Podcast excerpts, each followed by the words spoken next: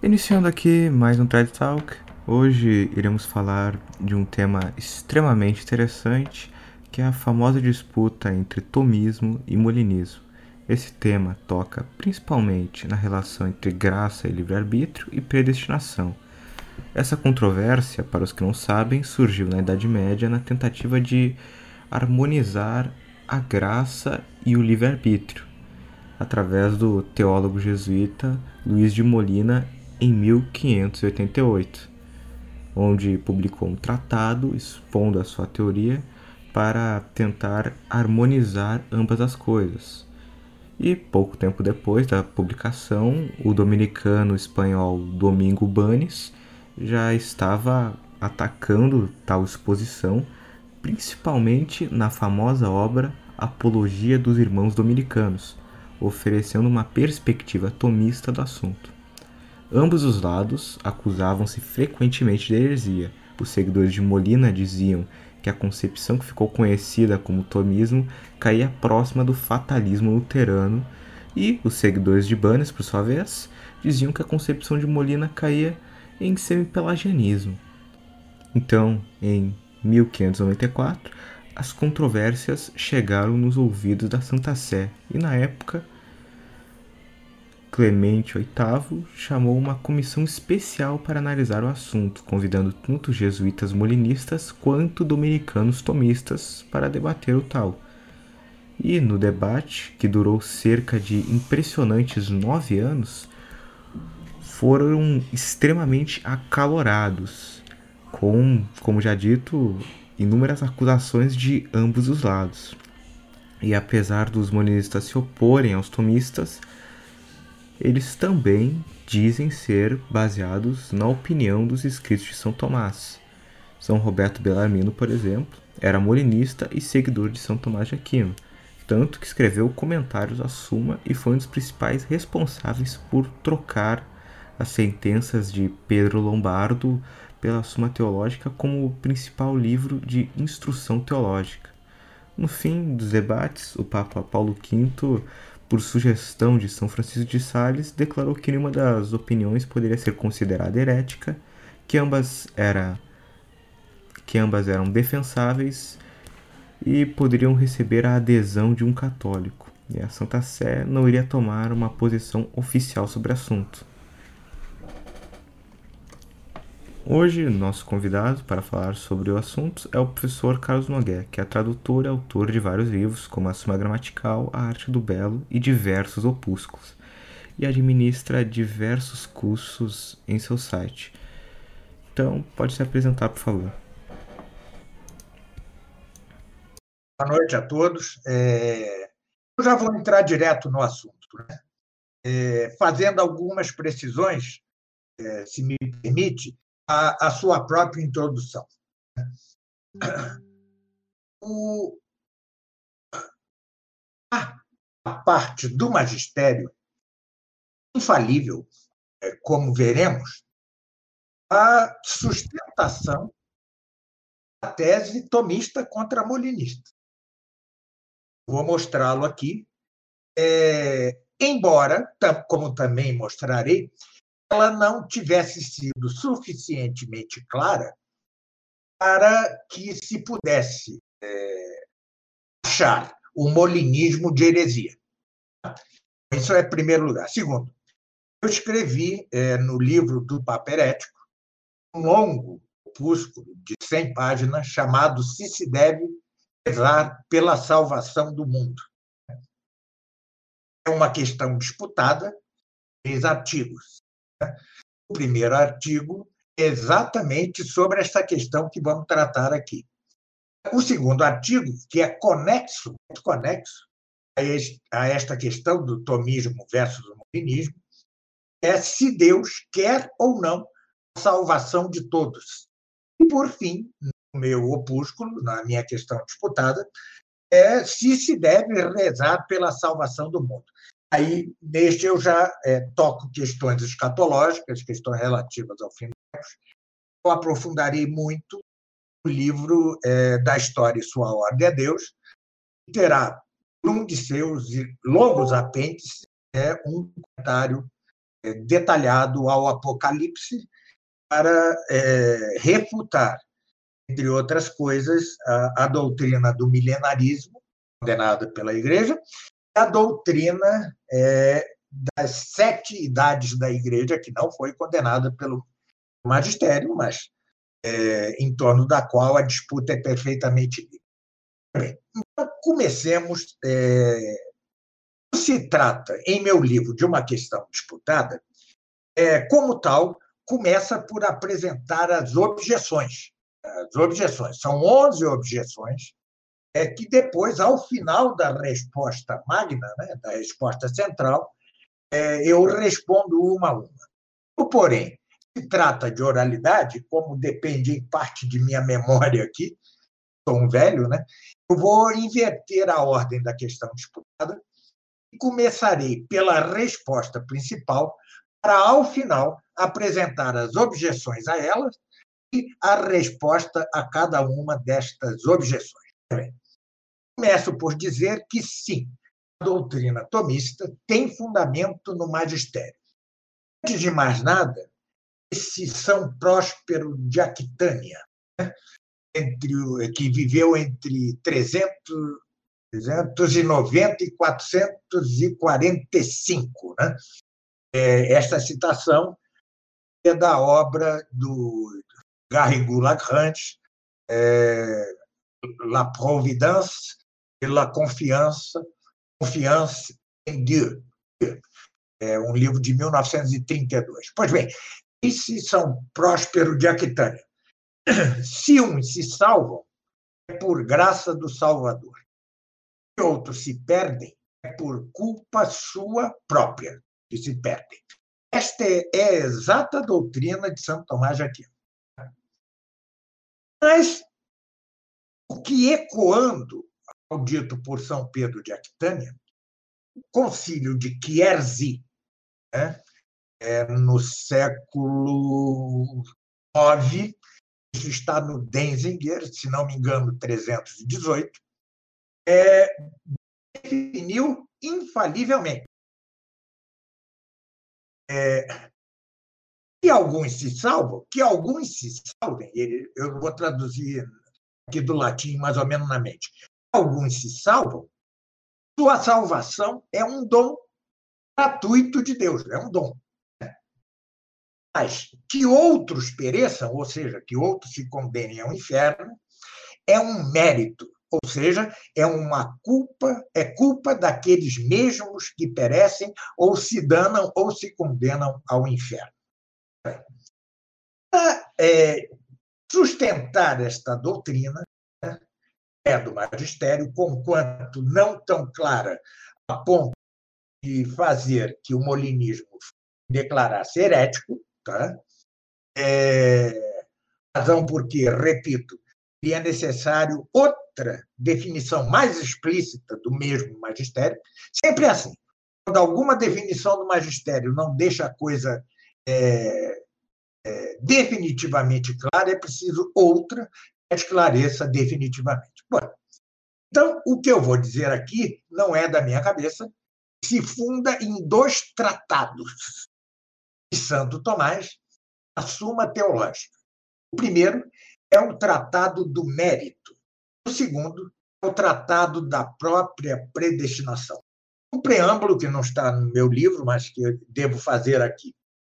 Muitos católicos, ao ouvir falar de predestinação, pensam que é, é isso é coisa de protestantes, é coisa de luteranos, é coisa de calvinistas, é coisa de arminianos e coisa e assim e assim por diante.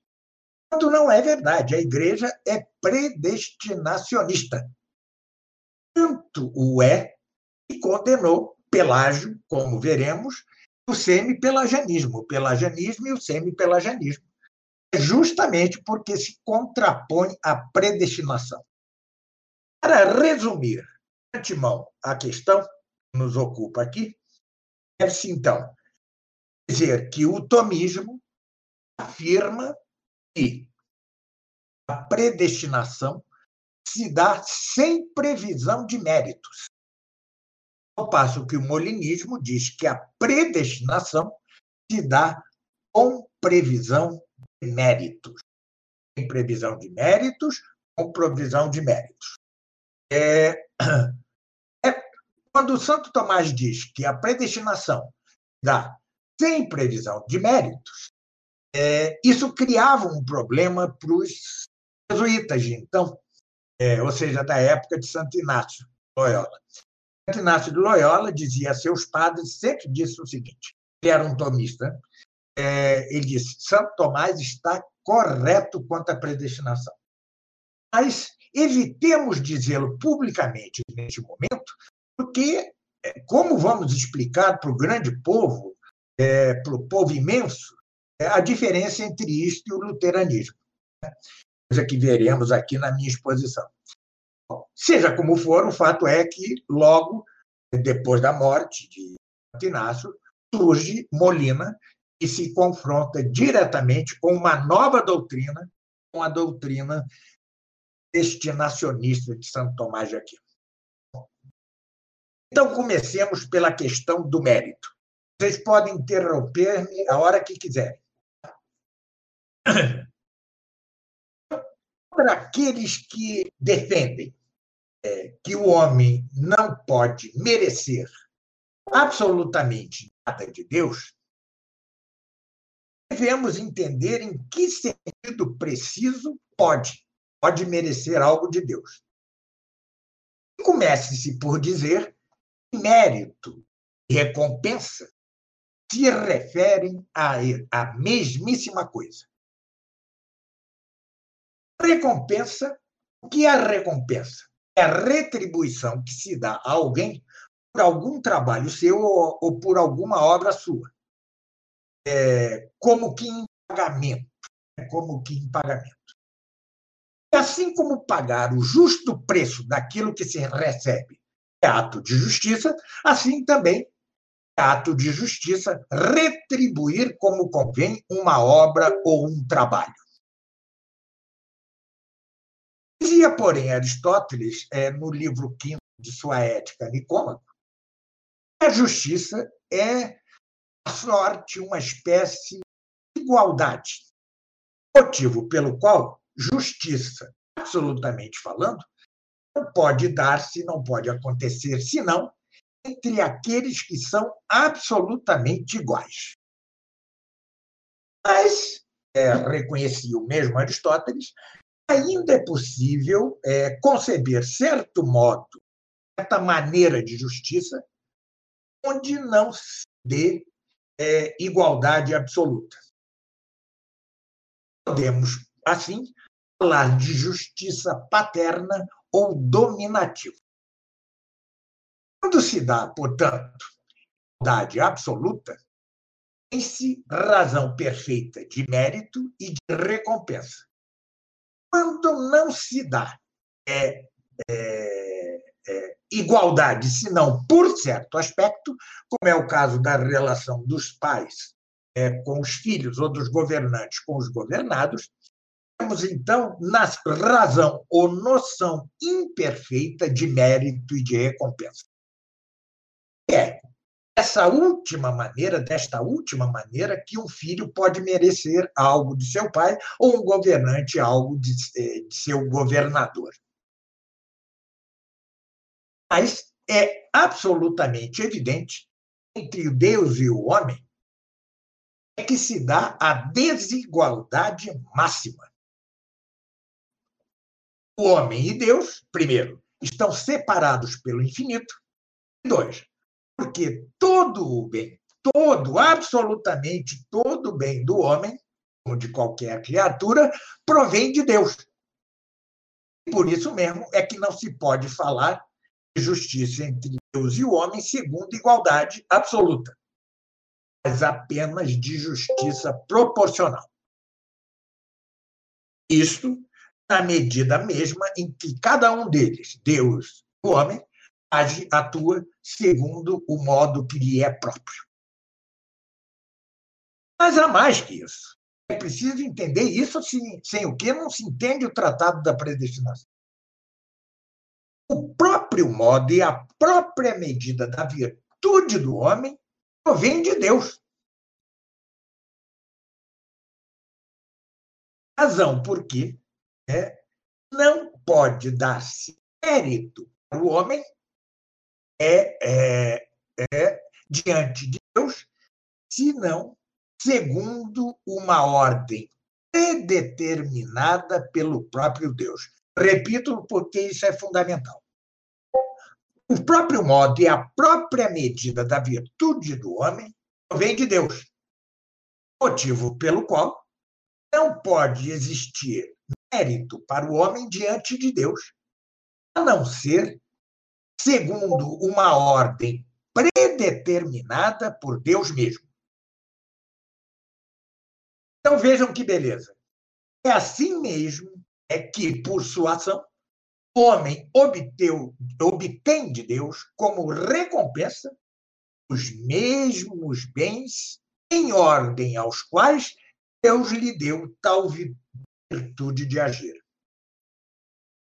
Isto é, analogamente, é, o modo, mesmo modo como as coisas naturais da natureza né, alcançam por seus movimentos e por suas operações aquilo mesmo que as ordenou o Criador. A definição de natureza de Santo Tomás é brilhante, eu a aprofundo no meu livro da Arte do Belo. Né? A natureza é a razão de certa arte divina intrínseca aos entes que os faz mover-se por si mesmos a seus fins.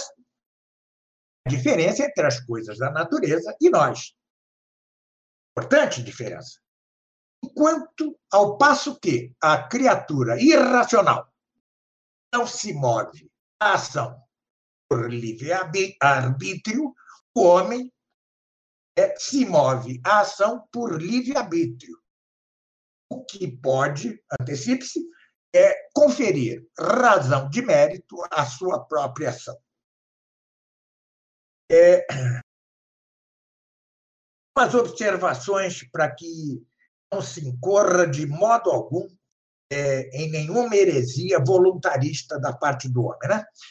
Deus não busca, não procura em nossas ações, nas ações dos humanos, nenhuma utilidade para si.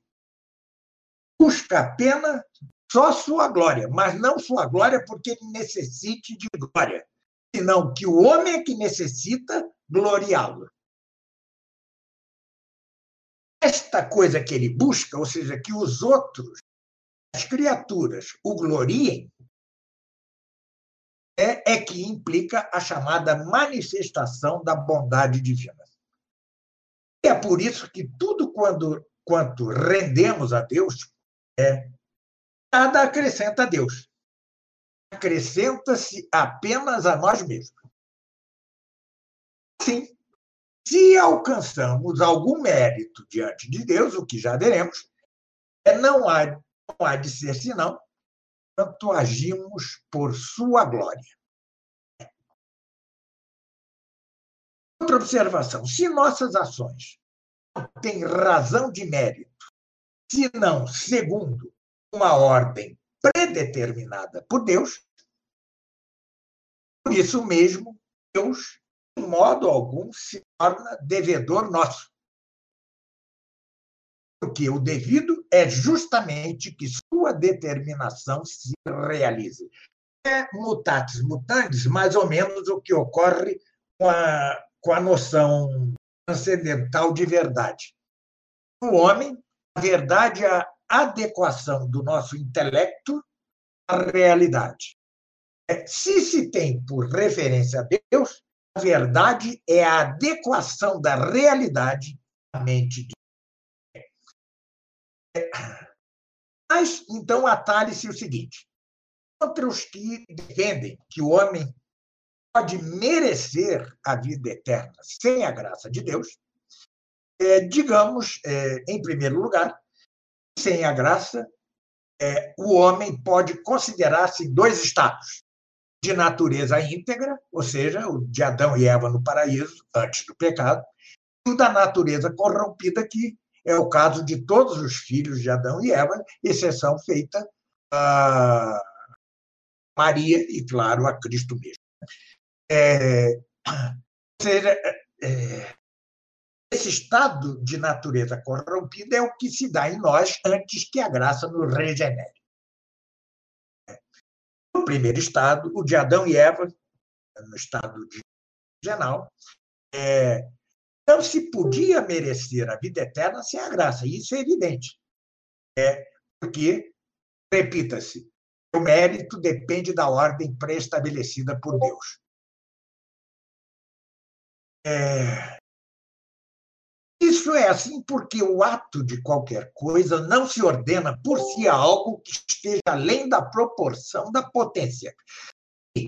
Lembre-se, a potência é o princípio de todo e qualquer ato.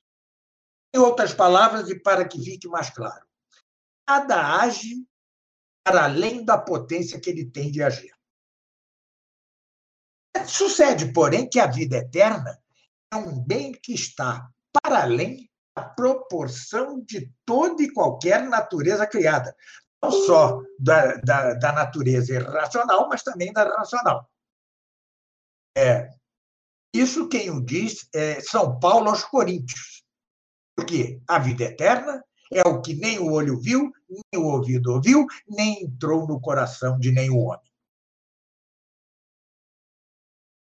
É, por isso, nenhuma natureza criada, incluída o homem, pode ser princípio suficiente de nenhum ato merecedor da vida eterna sem que se lhe sobreponha um dom justamente seja natural que é exatamente o que todos chamamos graça.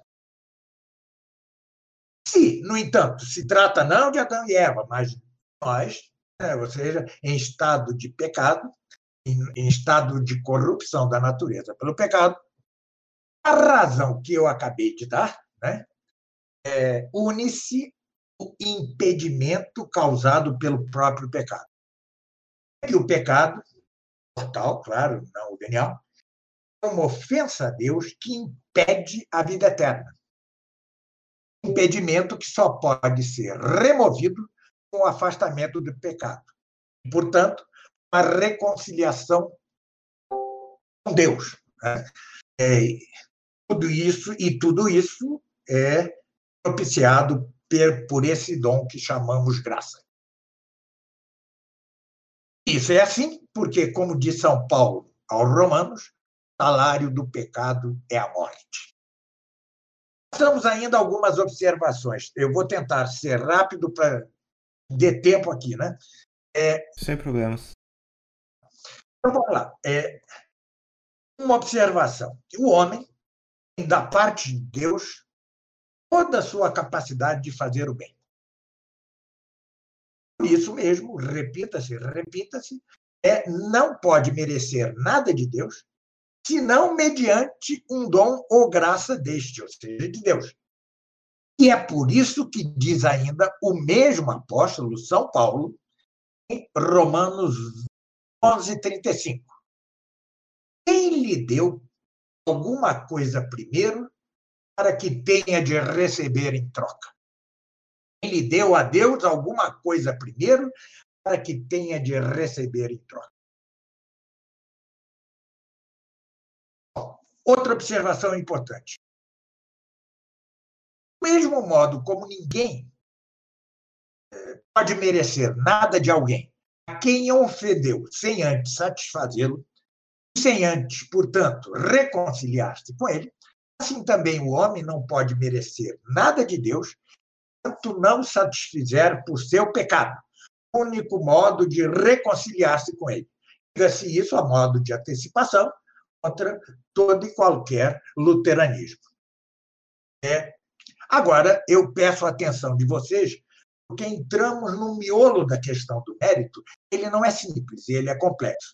Eu não ajudaria em nada se reduzisse essa complexidade a, a uma facilidade deformante que, com efeito, pode considerar-se, podemos considerar de dois modos a obra meritória do homem. Primeiro, enquanto procede de seu próprio livre-arbítrio. Segundo, enquanto procede do dom ou graça do Espírito Santo. O primeiro modo, ou seja, enquanto procede do livre-arbítrio, né,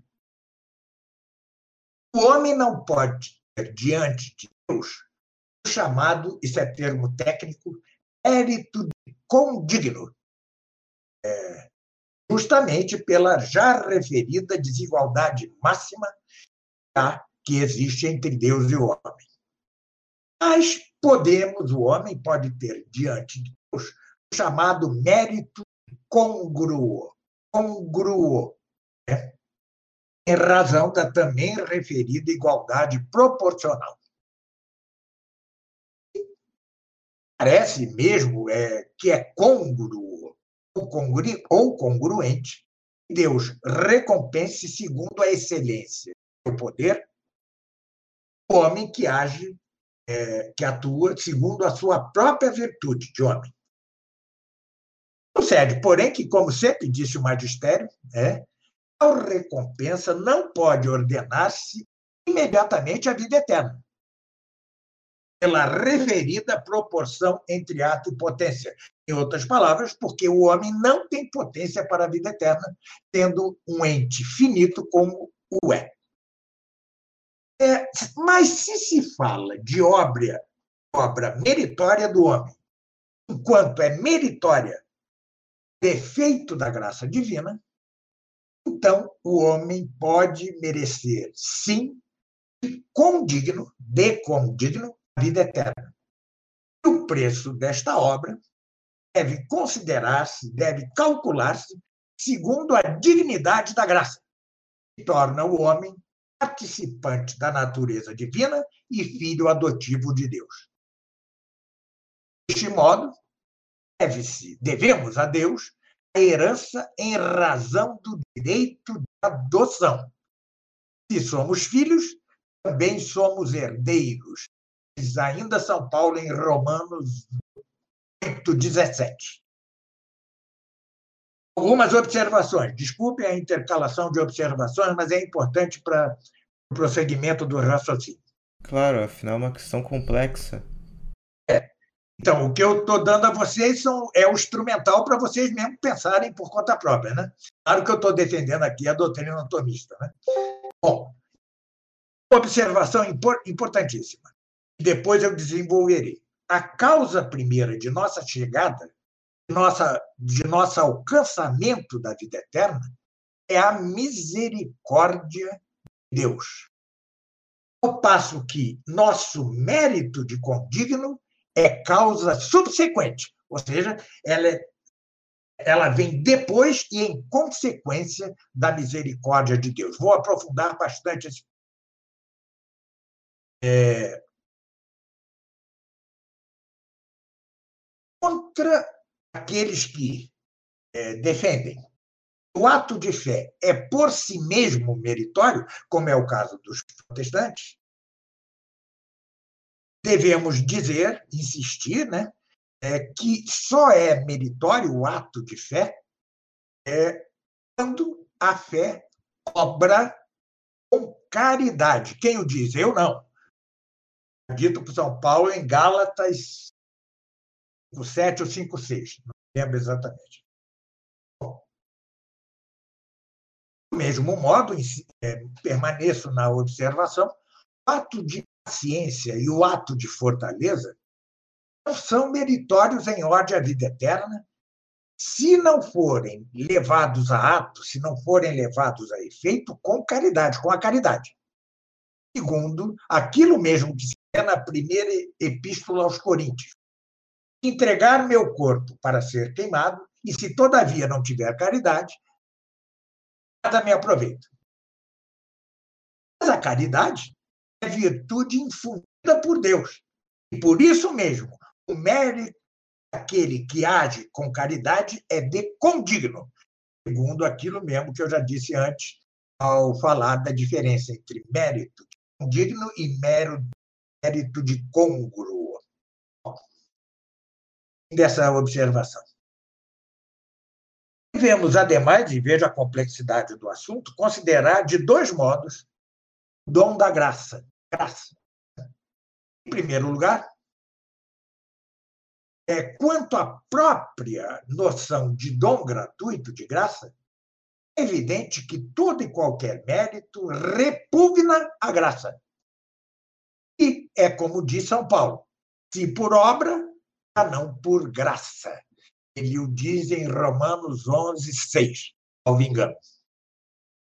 É, mas, em segundo lugar, é, é, é, a graça tampouco pode ser merecida por quem não a possua.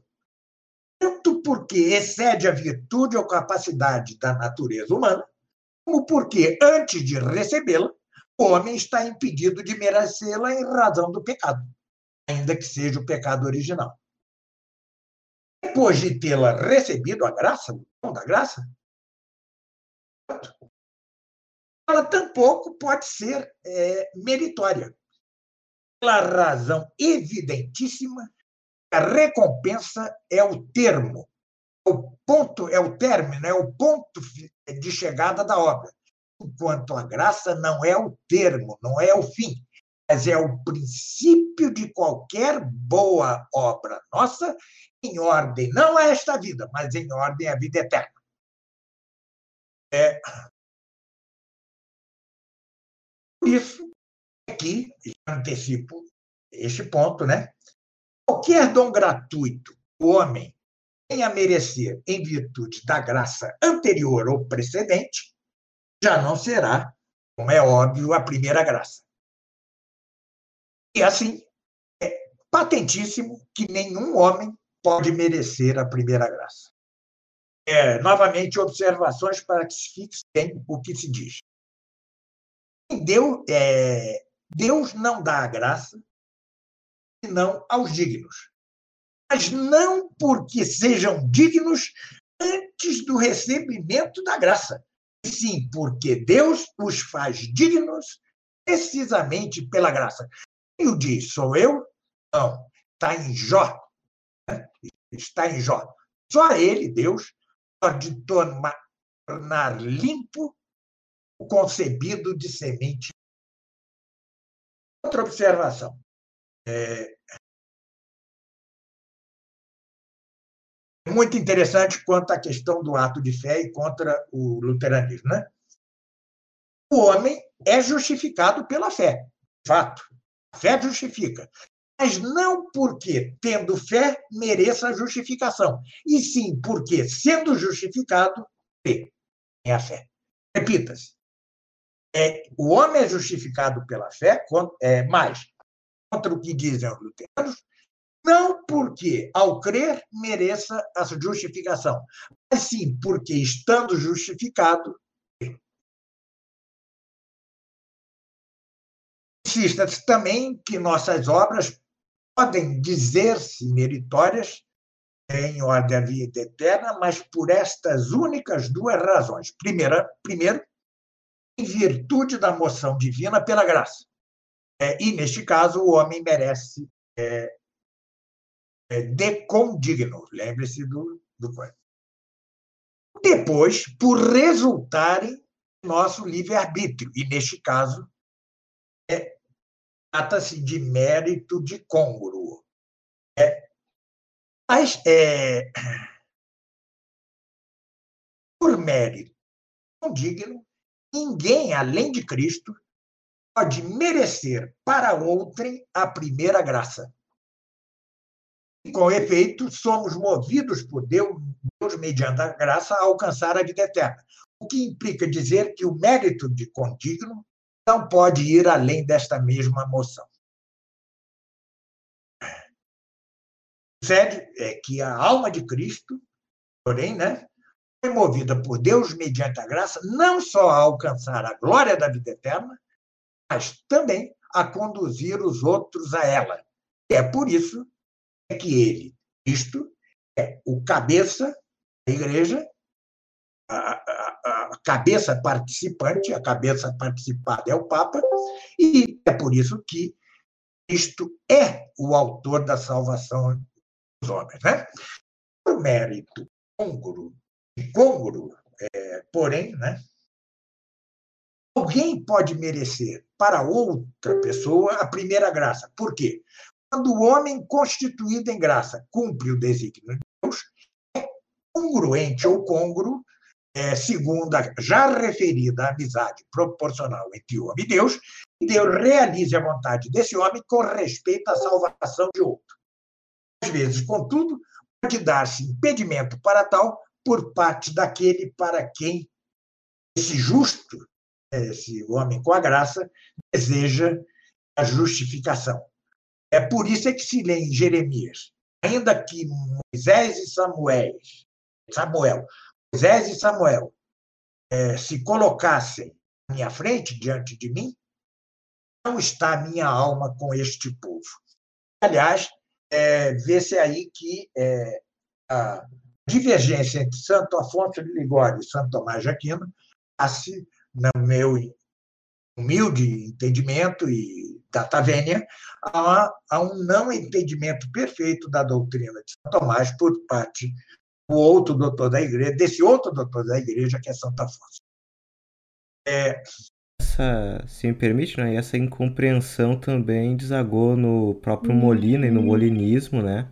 Isso. E isso, pela incompreensão completa da, do que seria a doutrina tomista ortodoxa, acabaram fazendo acusações como de calvinistas, não? É, exatamente. Eu vou mostrar aqui para vocês a doutrina de Molina está dentro da doutrina de Santo Tomás, mas como um ponto é, secundário. Vocês verão a complexidade, a beleza da complexidade é, da doutrina de São Tomás. É, então, insista só num ponto para eu acelerar um pouquinho a exposição, porque é longa mesmo, minha memória já é de um velho.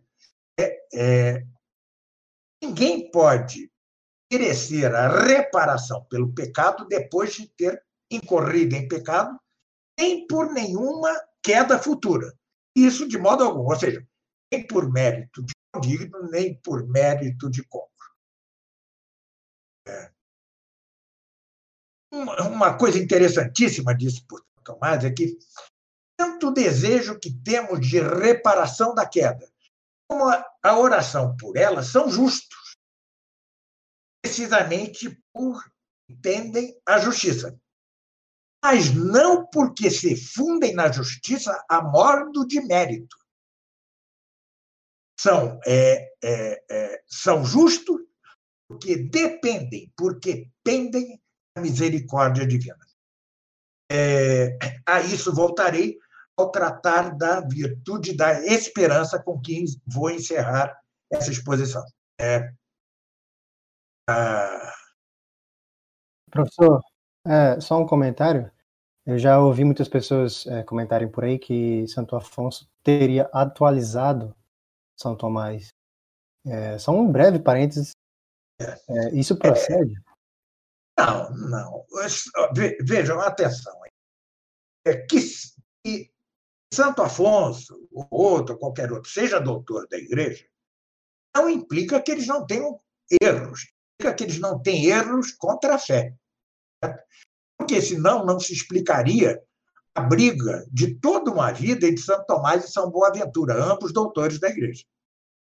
É, Santo Afonso Maria de Ligório, com seu magnífico tratado de teologia moral, incorre em alguns erros. Primeiro, ele, é, Tomás tinha definido perfeitamente que a teologia sagrada não tem partes subjetivas, tratados capítulos.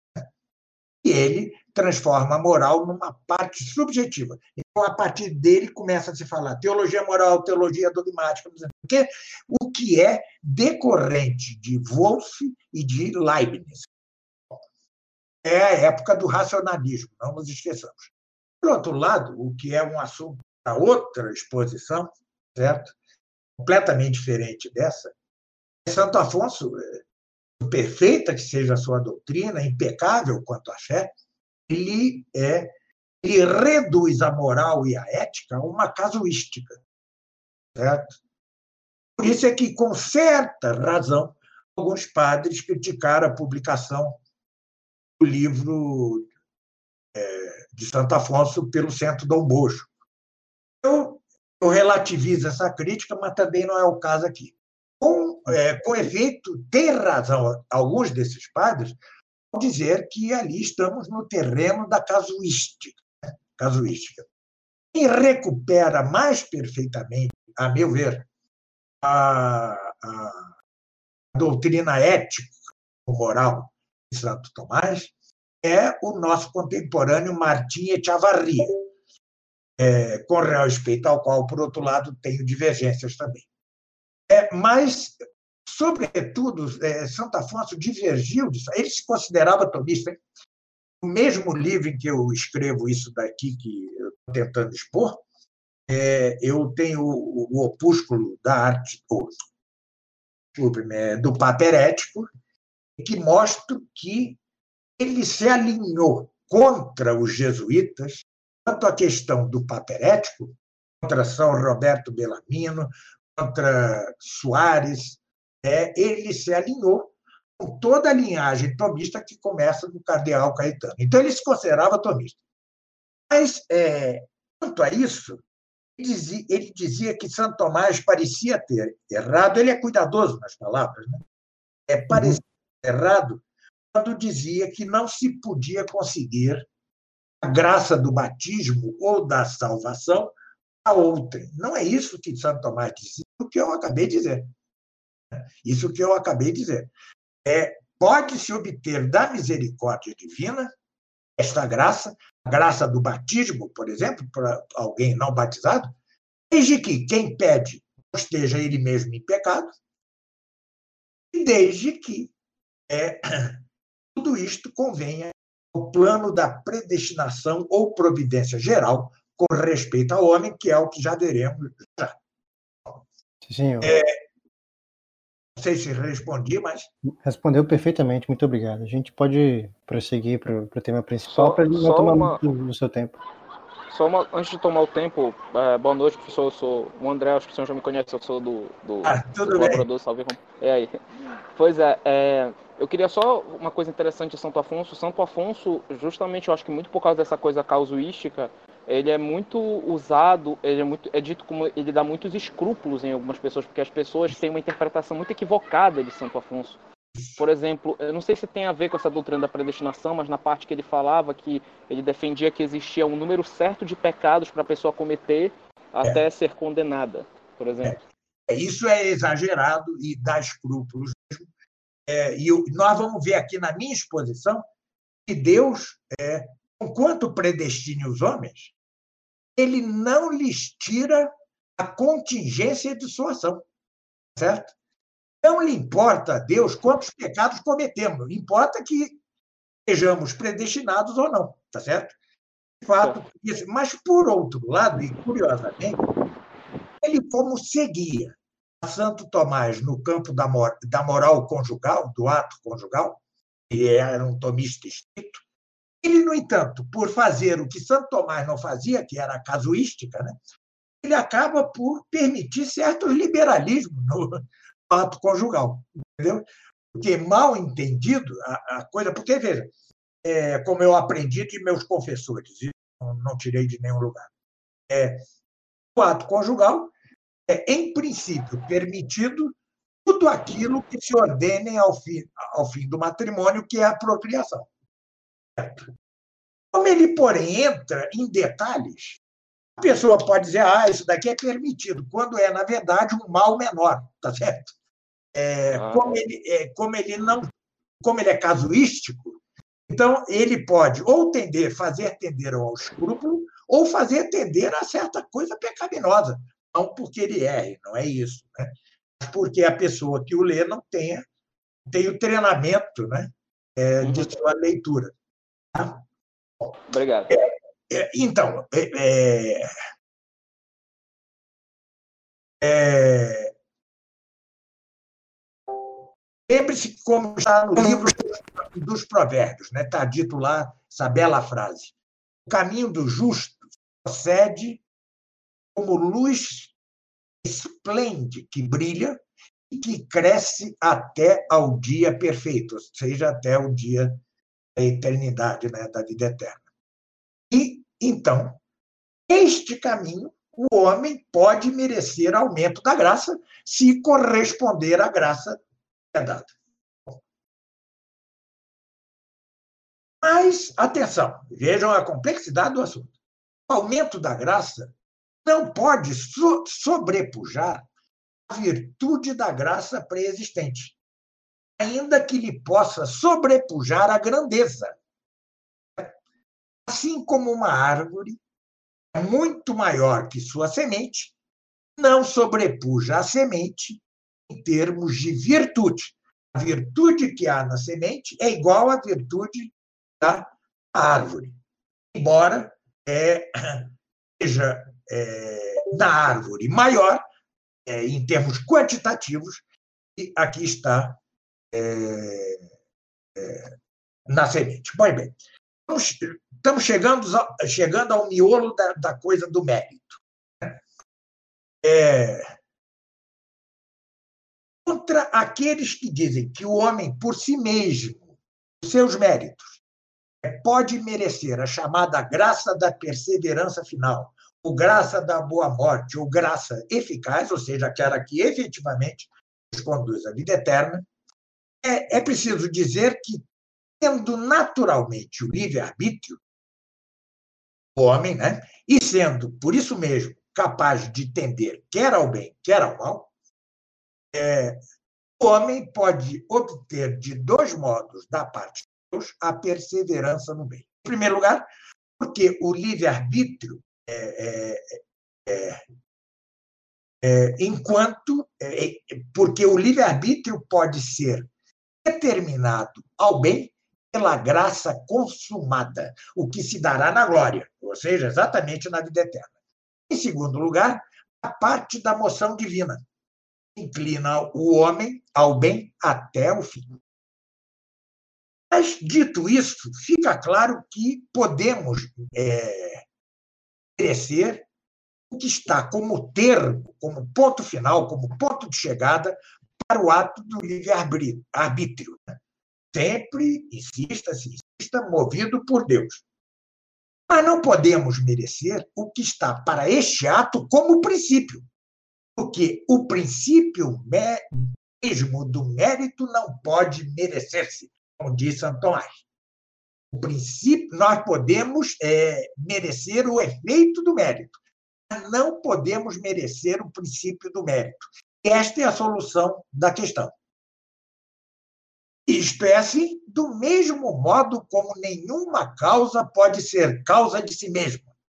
É, com, nem Deus é, contra o que diz o iníquo Louis Lavelle, diz, é, que diz que Deus é causa sui, Deus é causa de si. Não é verdade.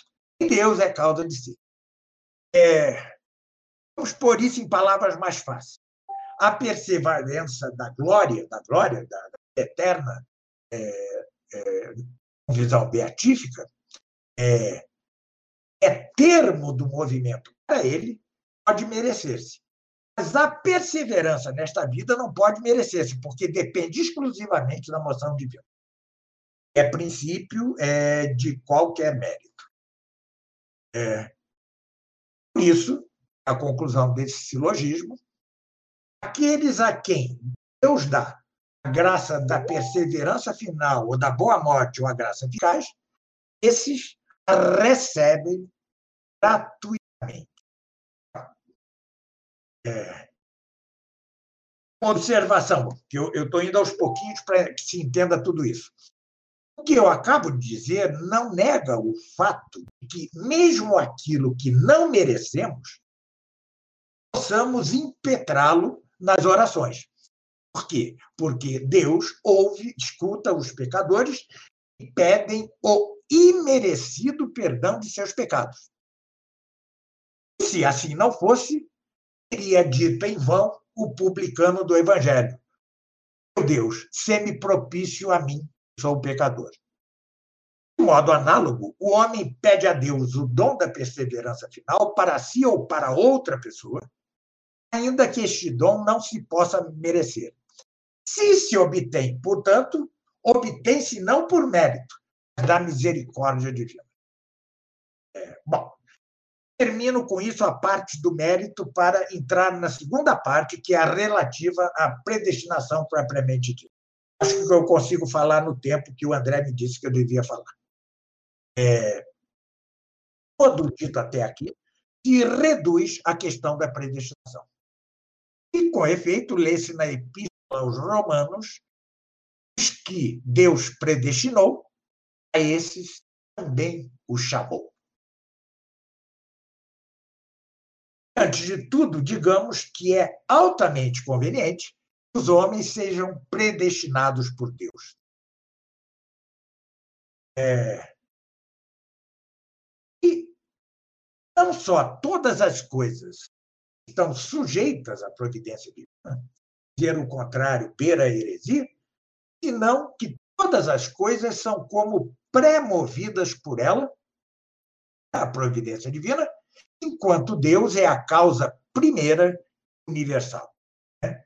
É, esse ponto é belissimamente explicado por Santo Tomás de Aquino na Suma Teológica 21, questão 22. Mas é a noção da razão de qualquer providência ordenar a determinado fim. Por que deixaria de ser assim se se trata da providência divina? É.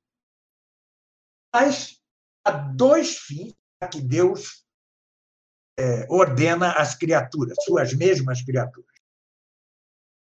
Um, como já dito, excede a proporção da natureza criada. Este é a vida eterna, ou seja, a visão beatífica de Deus por essência, a visão perpétua por, todo, por todos os séculos dos séculos. O outro é, porém, proporcional à natureza criada. É por isso que a criatura pode alcançar este fim segundo a virtude de sua própria natureza. O que, porém, não é possível alcançar com a, com a simples virtude da natureza criada, tem de ser transmitido por outro. É. Assim como, esse é um exemplo clássico, muito clássico, a flecha não atinge o alvo, né? senão por moção do arqueiro que atira, do seteiro atira a seta. É, é, é por isso que a criatura racional é, chega ao alvo como que transportada por Deus, assim como a flecha chega ao alvo como que transportada pelo arqueiro. Não é possível que a razão deste transporte Assim, uma razão de todas as ações divinas providentes, o ad extra, né? ou seja, fora de si mesma, não preexista em Deus desde toda a eternidade. Então, a razão deste transporte tem de preexistir em Deus desde a eternidade. Porque Deus é não só maximamente simples, mas é ato puro e, portanto, sem mescla de potência passiva nem de acidente. Deus é a própria simplicidade. É, é, com efeito, né, a razão de qualquer coisa é, por ser feita, por fazer, existe na mente de seu autor, é uma espécie de preexistência nele desta mesma coisa. É por isso que a razão da condução da criatura racional à vida eterna há de dizer-se predestinação. Fato, destinar é conduzir, destinar é enviar, destinar é encaminhar. Em outras palavras, a predestinação é parte da providência e feita, de, como toda providência, desde a vida eterna. Por isso, a Tavênia erra São Luís Maria Grignon de Montfort ao dizer Cristo predestinou os eleitos no seio de Maria. Não é um erro contra a fé, obviamente, seria São Luís Maria Grignon de Montfort, mas é evidentemente um erro teológico que pode induzir a enganos. É... Duas observações. uma só. É. Ser predestinado, no sentido em que estamos falando, só é, é conveniente aos homens e aos anjos. Atenção, não importa de modo algum para esta predestinação quão miserável seja o homem. Isso é assim porque não importa a noção ou razão de predestinação, o grau de miséria nesta vida do predestinado, a visão beatífica de Deus. É o que diz São Tomás. Toda ação, toda, toda concessão um bem superior à dívida daquele a quem se concede pertence à misericórdia. É, uma coisa que é preciso dizer: é, só a poucos predestinados Deus revela que são predestinados. Né? Muito pouco. Porque se fizesse de maneira geral, é, a maioria dos predestinados, sem deixar de ir para a vida eterna, é, a beatitude eterna, é, ficaria negligente quanto à pureza, quanto à santidade da vida. É...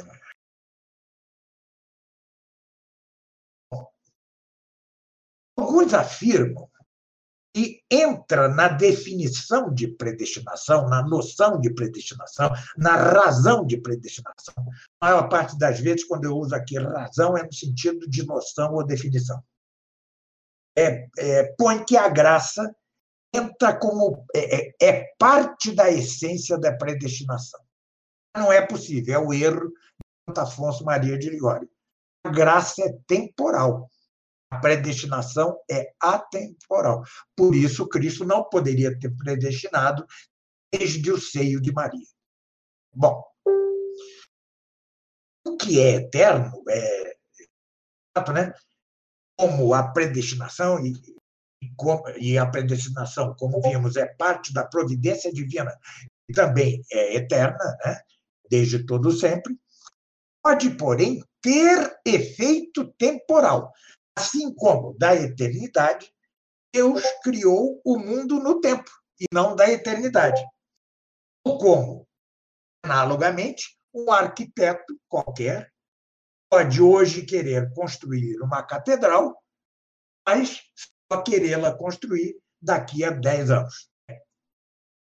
É, é, contra, demais, né?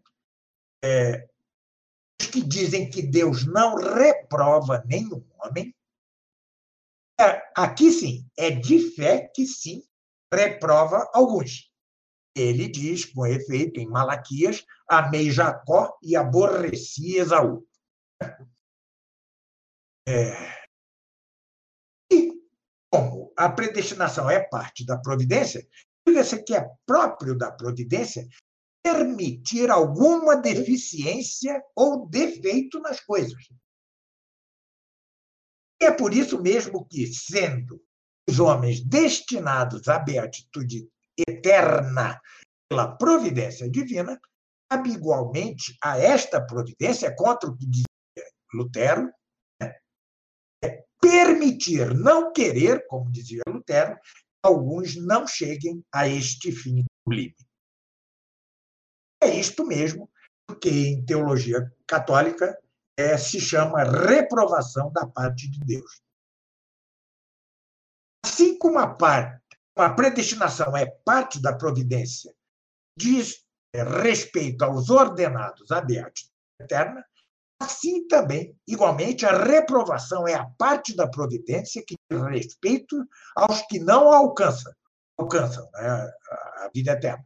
Assim como a predestinação inclui a vontade de dar, segundo a misericórdia de Deus, a graça e a glória, a glória da beatitude eterna, assim também, do mesmo modo, a reprovação inclui a vontade de Deus de permitir, segundo sua justiça, alguém incorra em culpa e sofra a pena da condenação.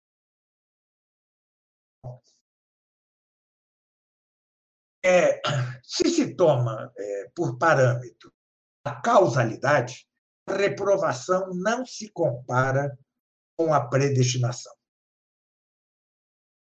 Por quê? Porque a predestinação é causa tanto da glória, os predestinados esperam ter na vida futura, futura como a graça que os predestinados recebem na vida presente. Contrário, é, e ainda quanto o que diz Lutero, né, a reprovação divina não é causa do que acontece na vida presente, ou seja, não é causa da culpa, porque a causa da culpa sempre estará no culpado e em seu mau uso do livre-arbítrio, uso pelo qual se separa da graça. Como se diz em Oséias, né? A perdição vem de ti, ó Israel, né? É de Deus, Deus é causa da punição futura, a pena eterna, fogo da geena.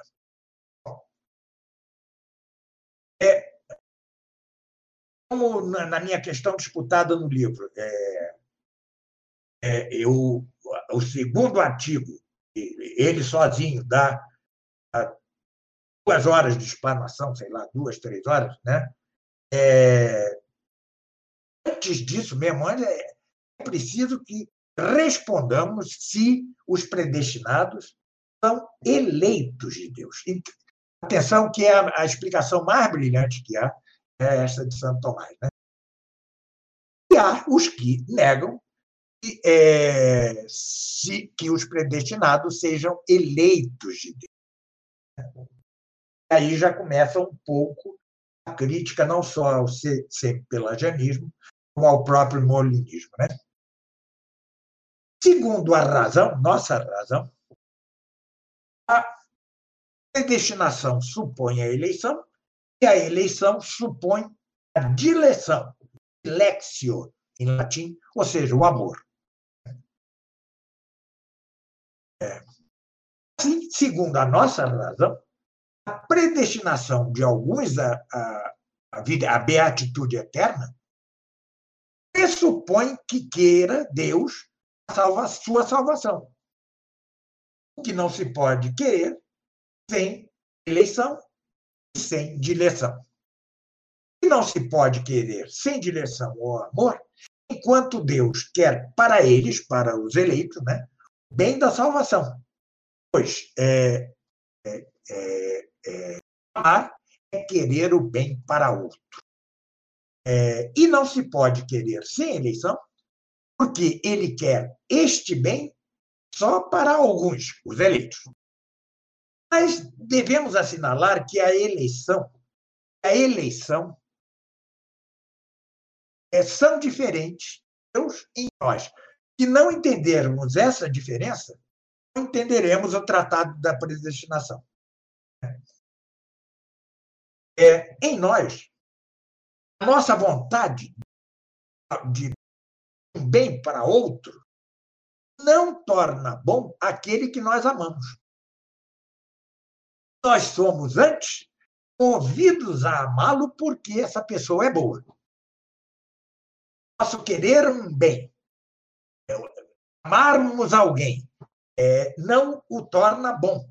Não. a bondade é que nos faz amá-lo. Mas em Deus, é o exato inverso disso que acabo de dizer. É a vontade dele, a vontade divina, pela qual Deus quer o bem para alguém, amando-o, é a causa de que este e não o outro tenha tal fim o bem. Por isso é que, segundo a razão, razão nossa, né? Em Deus, a eleição precede a eleição e a eleição precede a predestinação. É, vou fazer aqui uma digressão para que se entenda isso. Né? Somente segundo a isso é somente segundo a nossa razão, porque em Deus mesmo, a coisa em ré, não pode chamar de coisa, desculpe, na realidade divina, não é assim. É, é, é que nós, os homens, que somos criaturas racionais, não podemos falar das coisas assim a não ser como falamos das coisas compostas, porque é das coisas compostas que procede nosso conhecimento, nossa cognição. É por isso que, quando falamos de Deus, e é absolutamente simples, querendo expressar seu intelecto, querendo expressar sua vontade, querendo expressar sua providência, querendo expressar sua direção, querendo expressar sua predestinação, etc. E a ordem destas coisas entre si, empregamos expressões que não são absolutamente adequadas senão aos entes compostos, que são os entes criados, desde o anjo até a partícula subatômica. Então, é, quando dizemos que se encontra em Deus, segundo certa ordem, né? eleição, eleição, predestinação, só o dizemos como resultado é, da diversidade que há em nossa compreensão, na compreensão de que é capaz nosso intelecto. Não devemos atribuir a nenhuma diversidade de Deus em si. Em Deus, tudo é Ele mesmo, ou seja, tudo é ser. O ser é subsistente por si mesmo. Sua essência é ser, sua providência, sua direção, sua predestinação, tudo mais, sua essência e assim por diante. É... Tudo isto acabo de dizer, além de todas as perfeições dos entes, se encontra verdadeiramente em Deus, de modo infinito e de modo eminente, eminentíssimo. Mas é mais que isso. Encontra-se é, ele de modo simplicíssimo, ou seja, de modo absolutamente simples. Isso vai ter importância daqui a pouco, como verão. E é justamente, justo é tal esta capacidade infinita, enquanto, é, é, desculpem, esta complexidade infinita, enquanto identificada com a simplicidade absoluta, Deus, o que verão, o que vem já os bem-aventurados, graças à luz da glória, ao lumen gloriae. Né? Voltarei também a, a, a isto que eu acabo de dizer. É, contra os que dizem, os molinistas, a presciência dos méritos, vejam, a previsão dos méritos por Deus é que é a causa da predestinação, é, diga-se, é, repita-se aqui o que diz São Paulo a Tito. Olha só, atenção e vejam se isso não vai contra o molinismo, se não apoia justamente o, o tomismo. São Paulo a Tito. Deus nos salva não por causa de nenhuma obra de justiça que tenhamos praticado, segundo sua misericórdia. São Paulo a Tito, né? É... Bom,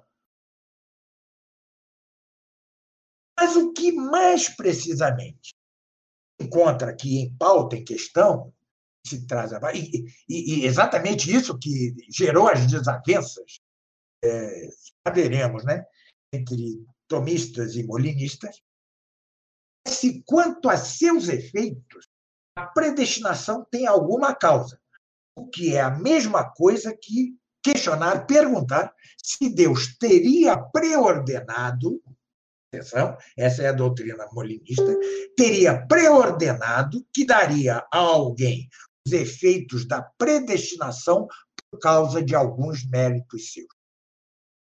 É, Disse-o, por exemplo, Orígenes. É, mas São Paulo ele mesmo se encarregou de pré-pegar o que disse Orígenes, né? Isso se lê em sua carta, Epístola aos Romanos, né? Porque, não tendo eles é, nascido ainda, nem tendo feito ainda bem ou mal algum, não em vista de suas obras, mas por causa daquele que chama, ou seja, Deus, foi-lhe dito a ela, ela é Rebeca, o mais velho servirá ao mais novo, segundo o que está escrito. Eu amei a Jacó e aborreci Esaú. É, outros, porém, é, sustentam os méritos preexistentes nesta vida é que são a causa os efeitos da predestinação. Mas diz São Paulo aos Coríntios: não somos capazes por nós mesmos de nenhum pensamento, explique-se, sobrenaturalmente bom, como procedente de nós mesmos. É, não se pode, pois, digo eu, dizer que haja em nós nenhum início que seja a razão dos efeitos da predestinação. Mas outros, por isso mesmo, né, é, é que é, dizem que razão, a noção da predestinação, encontra nos méritos que se seguem ao efeito mesmo da predestinação. Molina.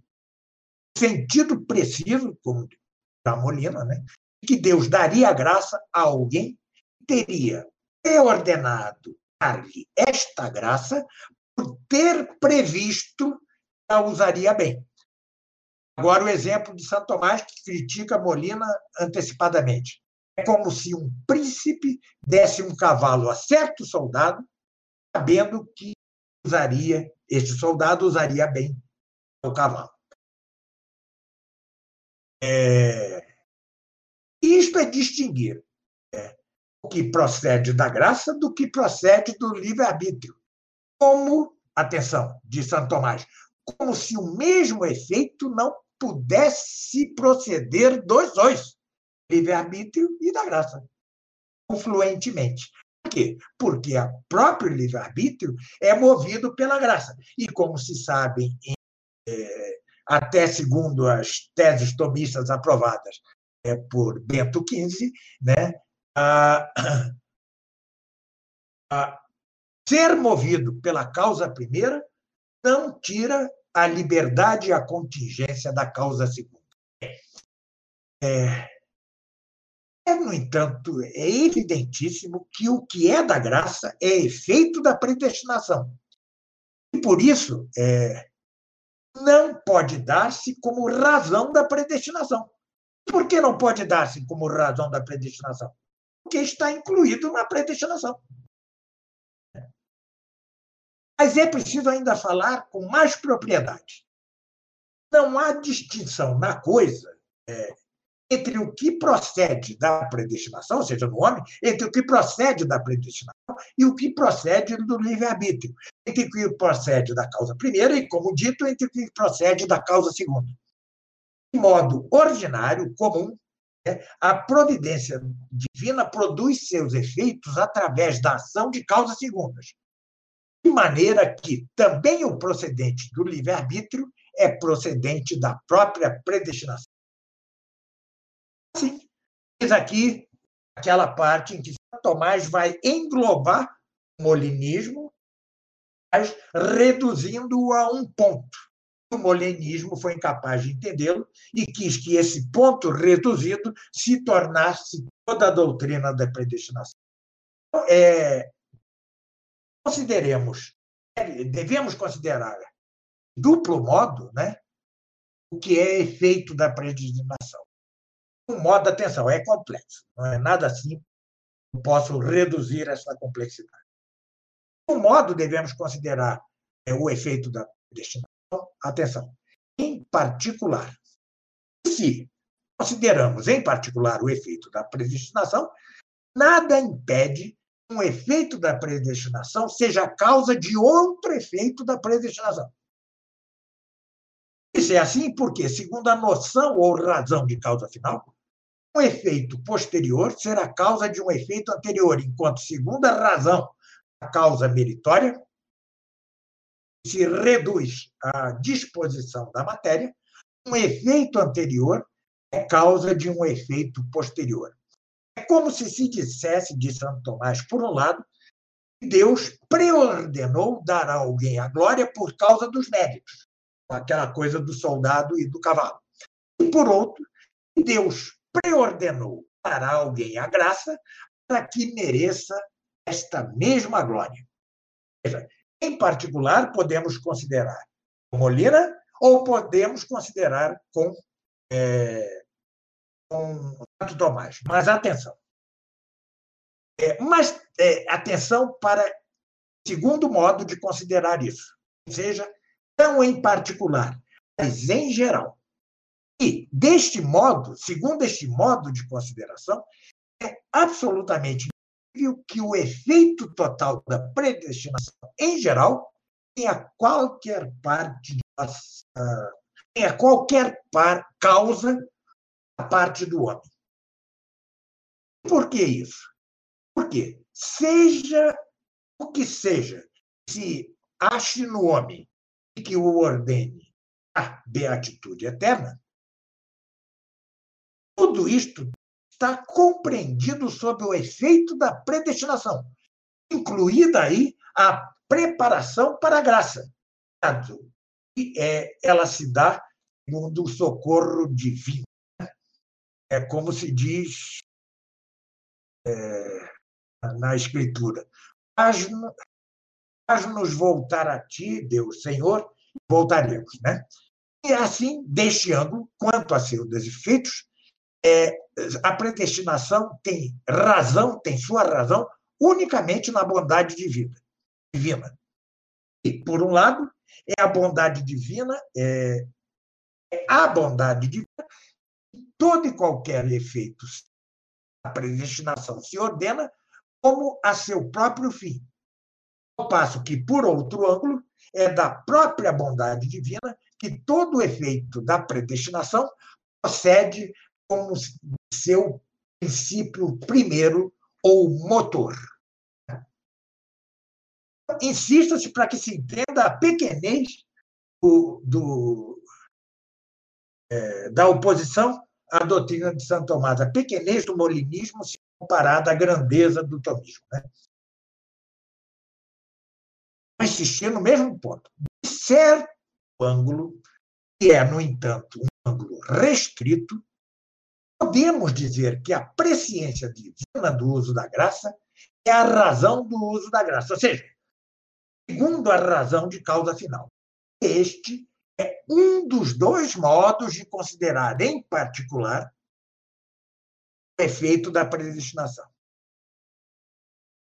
É, mas insistamos, né? insista-se, né? por outro ângulo, ainda considerando, é, em particular, Deus preordena dar a alguém a graça a fim de mereça a glória.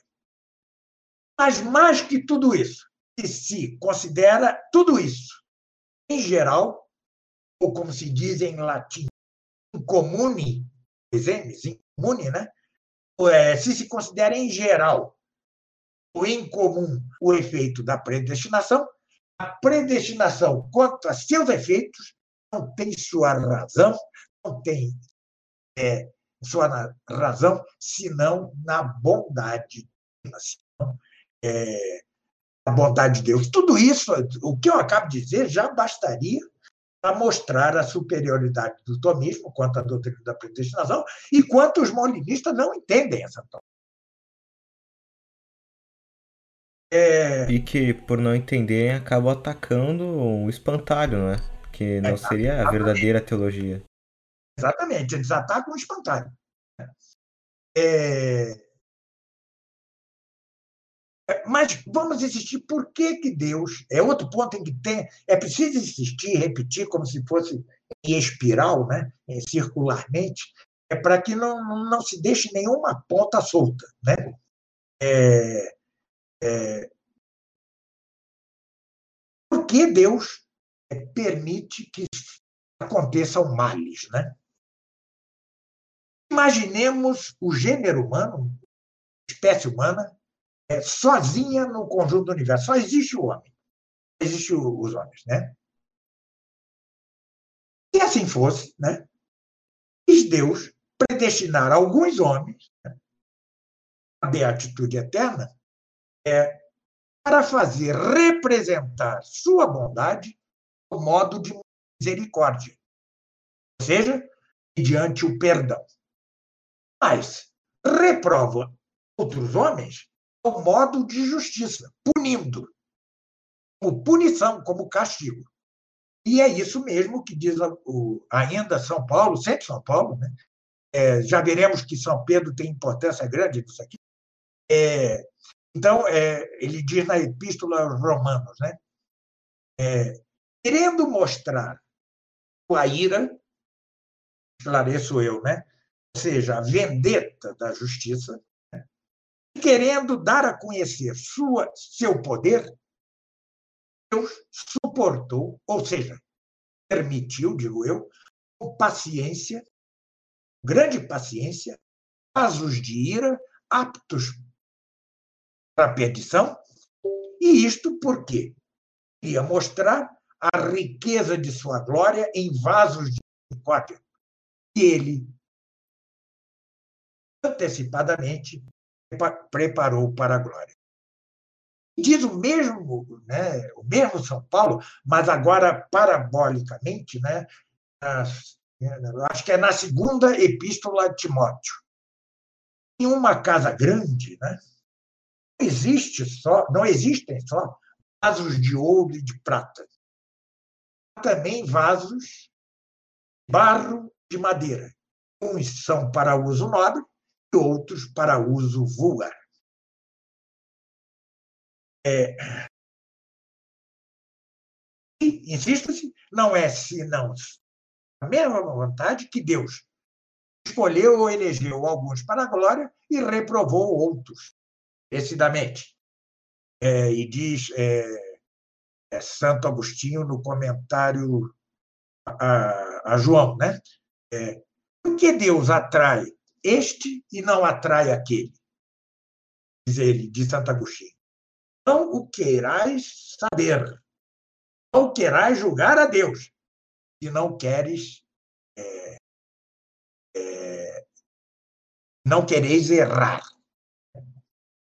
É, e também em outro lugar, agora já não lembro onde, ele diz: por que Deus é, deixa justos morrer em pecado mortal, e católicos, né?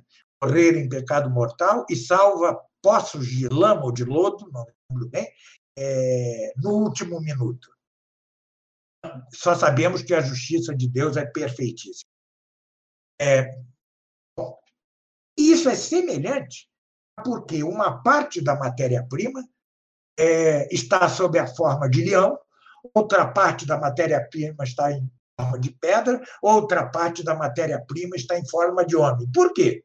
Questionemos. Deus assim quis. E insista-se, insista, não há de modo algum injustiça em Deus por reservar dons diferentes ou desiguais é, para entes, para criaturas que não são, por natureza, desiguais. É, e, ou seja, o que quer dizer com isso? No caso dos homens, eles são iguais enquanto brotam a mesma semente do pecado. Qual seria a injustiça se o efeito da predestinação fosse concedido como algo devido ao homem e não como graça, como diz o próprio nome da coisa, graça. É, quando alguém dá algo de modo grátis, gratuito, é, da parte de Deus não pode ser, não assim se trata de filhos exatamente iguais, é, filhos do pecado, casos de ira, é, este que dá gratuitamente pode fazê-lo livremente. Em maior ou menor quantidade a este ou aquele, segundo sua simples eleição ou escolha. Embora Deus nunca recuse a ninguém o que lhe é devido. E é isto mesmo que é expresso é, pela parábola de Cristo em Mateus 20, me lembro do versículo. É, Toma o que é teu e vai embora. É, vai embora, né? Por acaso não me é lícito fazer o que quero, o que é meu? É. Bem, vamos então é, tratar de Molina. Né? Molina, Luiz de Molina, viveu entre 1535 e 1600, é, escreveu sua obra Concordia Liberi Arbitri, é, e é um nome imenso, né? É, é, exatamente no título da obra traz, em comparação com os artigos de Santo Tomás sobre isso. Né? Livro foi publicado em 588, creio, em Lisboa. É, é, então, ele buscou uma maneira diferente de Santo Tomás é, de conciliar a providência divina com o livre-arbítrio do homem. Né? É, é, e diz ele que o modo como Deus exerce controle providencial sobre as criaturas, que são os homens, são racionais e livres, né? é sua chamada ciência média. Ele criou essa expressão. Né? Ou seja, seu conhecimento de tudo o que os homens fariam, fariam, vejam, é, futuro é, do pretérito, faria o condicional, o que os homens fariam em todas as circunstâncias em que de Deus mesmo as pusesse. Trata-se, é, na linguagem de Molina, o conhecimento divino dos contrafactuais. Não posso aprofundar isso aqui, né? nem o faço no livro, mas isso é bastante para o que eu vou dizer. Então, antes de tudo, repita-se, repita-se ao modo agora quase conclusivo. Quero concluir no tempo que me foi dado pelo André. É, é, de algum modo, né, a doutrina de Molina é sobre a crítica tomista é, que já mostrei. É, né? Ou seja, a razão da predestinação se encontra nos méritos que se seguem ao efeito mesmo da predestinação sentido exato de que Deus né, concederia graça aos que, a, a alguns, que teria preordenado dar-lhe, dar-lhe, dar a graça a eles, por ter previsto que estes a usariam bem. A história do cavalo, do príncipe, do cavalo e do soldado. Mas, insista-se, é, ainda de certo modo, a doutrina molinista se reduz a uma das maneiras de considerar o efeito da predestinação em particular, como já mostrei. É, mas também mostrei, né? segundo Santo Tomás, aqui não há mérito meu, hein? É, mas esta maneira, ou seja, seja, essa maneira reduzida eh, e particular de considerar o efeito da predestinação, predestinação perdão, além de ser, eh, como já dito também, somente uma das maneiras em que se pode considerar, em particular, o efeito da predestinação, tem de reduzir-se, deve reduzir-se a condição em geral ou em comum de tal efeito. E por essa esta consideração, é impossível, é absolutamente possível que o efeito da predestinação tenha qualquer parte, é, tenha qualquer mérito de nossa parte, qualquer causa de nossa. A doutrina economistas e molinistas do século XVI é feroz. Tornou-se, assim, uns acusavam os outros de herege, né? É, os economistas dominicanos, em geral, é, na maioria, acusavam os polinistas e, na maioria, jesuítas, havia jesuítas, tomistas e vice-versa, é, é, os acusava de pelagianismo ou semi-pelagianismo. Furiosa, né? Disputa que pode dizer-se sectária. O Papa Paulo V, V reuniu durante anos e anos comissões, é, comissões mistas, especialistas no assunto, acabou por decretar que ele não tinha condições de definir a questão. Mas proibiu as ofensas mútuas e as acusações é, de heresia ambas as partes. Né? Então, isso implica dizer que as duas doutrinas podem considerar-se católicas, né? o que não quer dizer que tenha impedido a disputa entre elas, desde que não haja, não haja acusação. Eu a, a, a argumentar né, o concílio de Kiersey né, disse o contrário, mas eu, eu repito, né, ainda é uma questão disputada, porque, conquanto a mim me pareça, é evidente que o concílio de Kiersey é, tenha decretado, mesmo que Santo Tomás diz da predestinação, não, nem todos o consideram, porque, com efeito, não está definitivamente explicitada a coisa.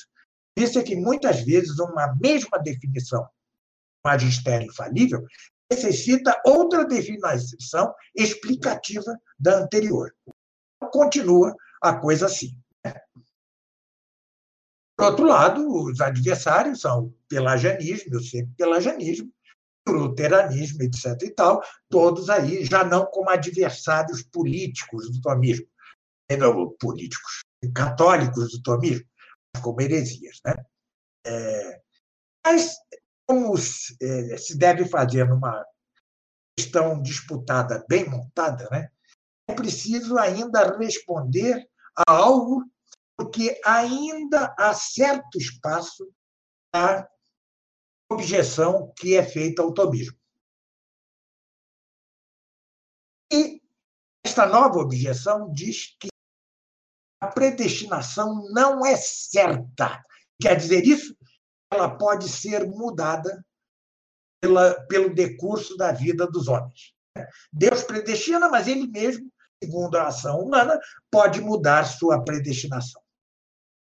Mas é preciso responder: a predestinação alcança de modo certíssimo, infalível, o efeito. Mas, assim, respondendo a esta última objeção, sem impor necessidade. O que quero dizer com isso? Sem impor que seu efeito se produza de modo necessário. É preciso entender o que eu acabo de dizer de modo muito preciso, para que não saiamos com a cabeça cheia de confusões.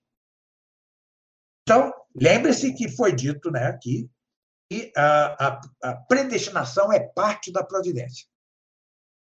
Mas nem todos os efeitos que se dão sob a providência são necessários.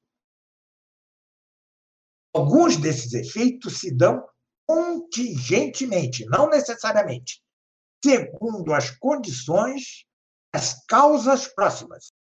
Ou seja, isto é, a maneira como, para tais efeitos, a própria providência divina as ordenou. No entanto, a ordem da providência é, como Santo Tomás em a primeira parte da Suma, questão 22, artigo 4, é, é, é, a ordem da providência é de todo é infalível. A ordem é, da providência é certíssima, o que diz a objeção. Assim como são certíssimos e infalíveis intelecto, a inteligência e a vontade divina.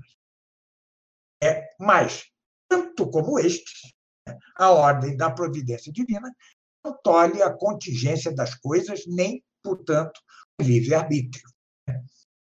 É, ou seja, o efeito da predestinação cumpre-se de maneira contingente. Veja, a predestinação é efetiva, certíssima, e vai atingir o alvo como a seta mas ele pode cumprir-se ao longo da vida dos predestinados de maneira contingente. Aprofundemos a coisa para entendermos melhor ainda.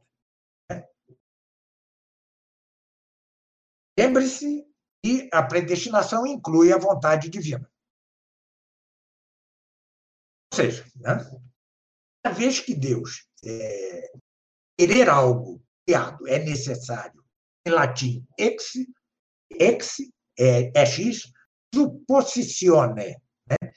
em razão da imutabilidade divina, já todos sabemos que Deus é imutável, este querer é, de Deus, esta vontade de Deus, não pode dizer-se necessária absolutamente. Latim simpliciter. sustente-se a mesma coisa, diga-se a mesma coisa, com relação à predestinação divina. É por isso não se deve dizer que Deus pode não predestinar aquele a quem predestinou, ainda que, considerado absolutamente a coisa, Deus possa predestinar ou não predestinar. Isto não é evidente, isto não tira a certeza da predestinação. Mas por isso mesmo, é, é, é,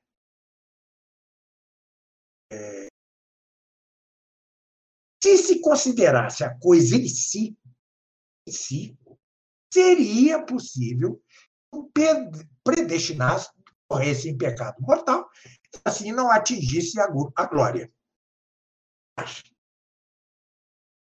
Se nos atemos ao fato de que este homem é de fato predestinado, isto que acabo de dizer, em latim seria possibilidade secundum, é, é, isto seria pura impossibilidade. Secundum se seria possível.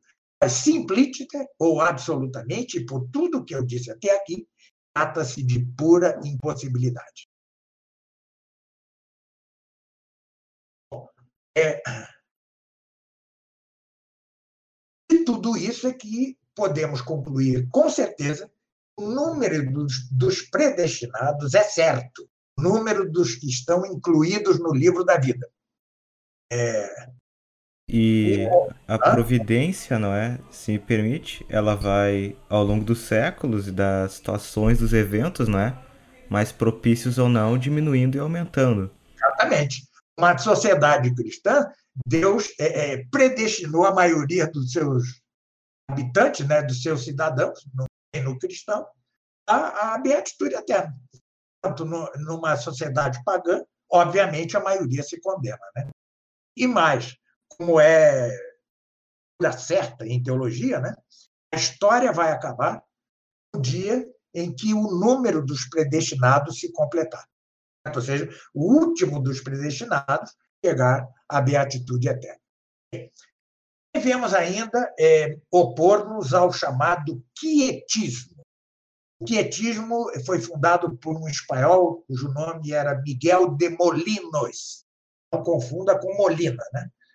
Miguel de Molinos, do século, do século XVII, né? segundo o qual, né, segundo o qual Molinos, a perfeição cristã reside na quietude, no puro amor, na pura oração e contemplação de Deus, sem nenhuma presença de obra externa. Por certo ângulo, o quietismo, é, por certo ângulo, é aparentado ao luteranismo, ao jansenismo. Né? Por quê? É, não são necessárias as preces, eu incluí a oração antes, não, mas não incluí a oração. Então, segundo ele, não são necessárias as preces nem as boas obras externas, porque em nada poderiam contribuir para a predestinação. É, mas de Santo Tomás, e esta questão já tinha surgido antes de Santo Tomás, é, constitui é, um duplo erro. Uns, levando em consideração a certeza já vista da predestinação, é, tinham declarado que as orações, tudo quanto diga respeito à salvação eterna, eram supérfluas. Né? Por quê? quer se façam, quer não se façam, o predestinado, é, como dito, né, é, alcançará certamente, infalivelmente, a beatitude, enquanto reprobou ou reprovado, não. Mas, diz Santo Tomás, contra esta opinião estão as incontáveis exortações nas Sagradas Escrituras, a oração e as boas obras. Mas outros, dizia Santo Tomás, per diametrum, ou seja, no polo oposto, é tinham sustentado que pela oração se pode mudar a predestinação divina. De modo análogo a como os pagãos acreditavam pudessem impedir a ordem divina, que chamavam destino ou fado, diante preces e sacrifícios. É, é, mas também contra isto está a autoridade das Sagradas Escrituras. Efeito, né? É, lê-se no primeiro livro dos Reis, quem triunfa em Israel não perdoará, ou seja, Deus, né? Arrependimento não o mudará, não mudará a predestinação. De São Paulo aos Romanos, é, os dons, o chamado de Deus são sem arrependimento. É, mas eu não estar me alongando muito, tentando, hein? É, é, Insista-se ainda que na predestinação devemos considerar dupla coisa. Ou seja, a própria predestinação e seu efeito.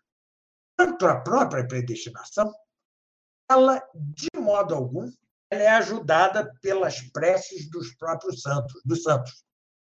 Por quê? Não é pela prece que alguém é, é predestinado por Deus, como já vimos.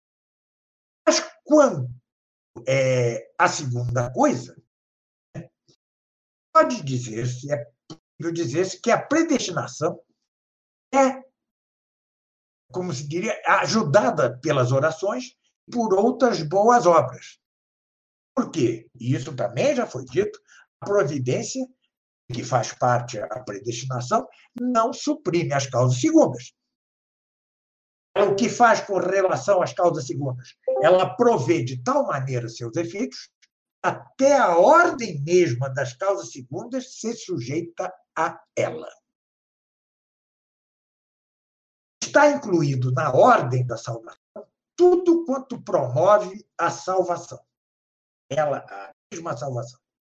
As orações do, do predestinado ou as orações do não predestinado, as outras boas obras do próprio predestinado, ou seja, justamente tudo aquilo na, sem o qual não se consegue a salvação, mas que foi pré-ordenado por Deus mesmo. E é por isso é necessário que os contra o luteranismo, os predestinados se esforcem por obrar bem e por orar, por rezar. Não é senão, por tais meios, repita-se, repita-se, o efeito da predestinação se cumpre.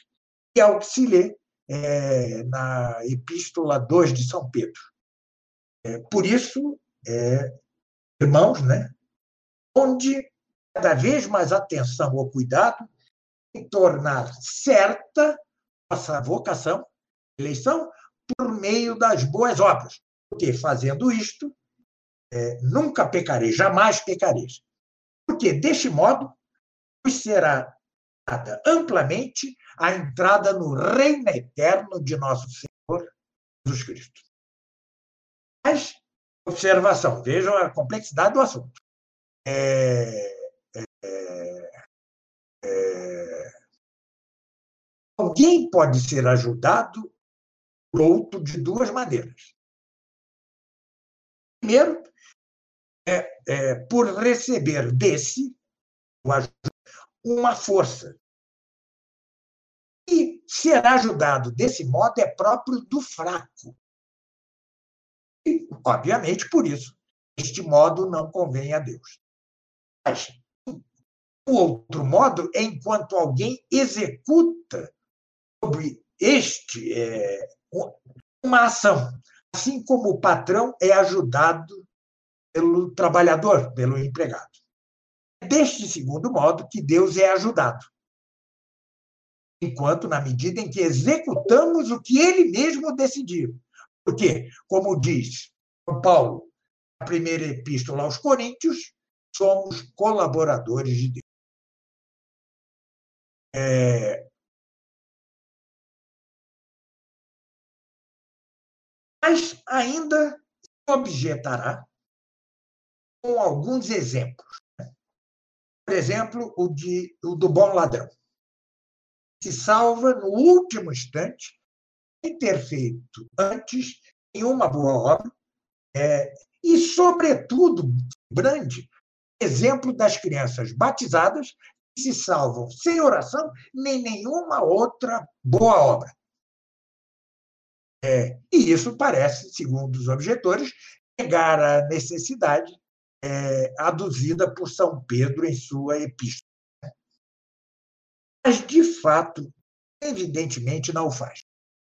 Quanto ao condenado à morte, que por contrição perfeita, momento mesmo da morte, supõe ato de fé que é máximo, é direto ao céu, sem passar sequer pelo purgatório, isso é doutrina certa cristã, né?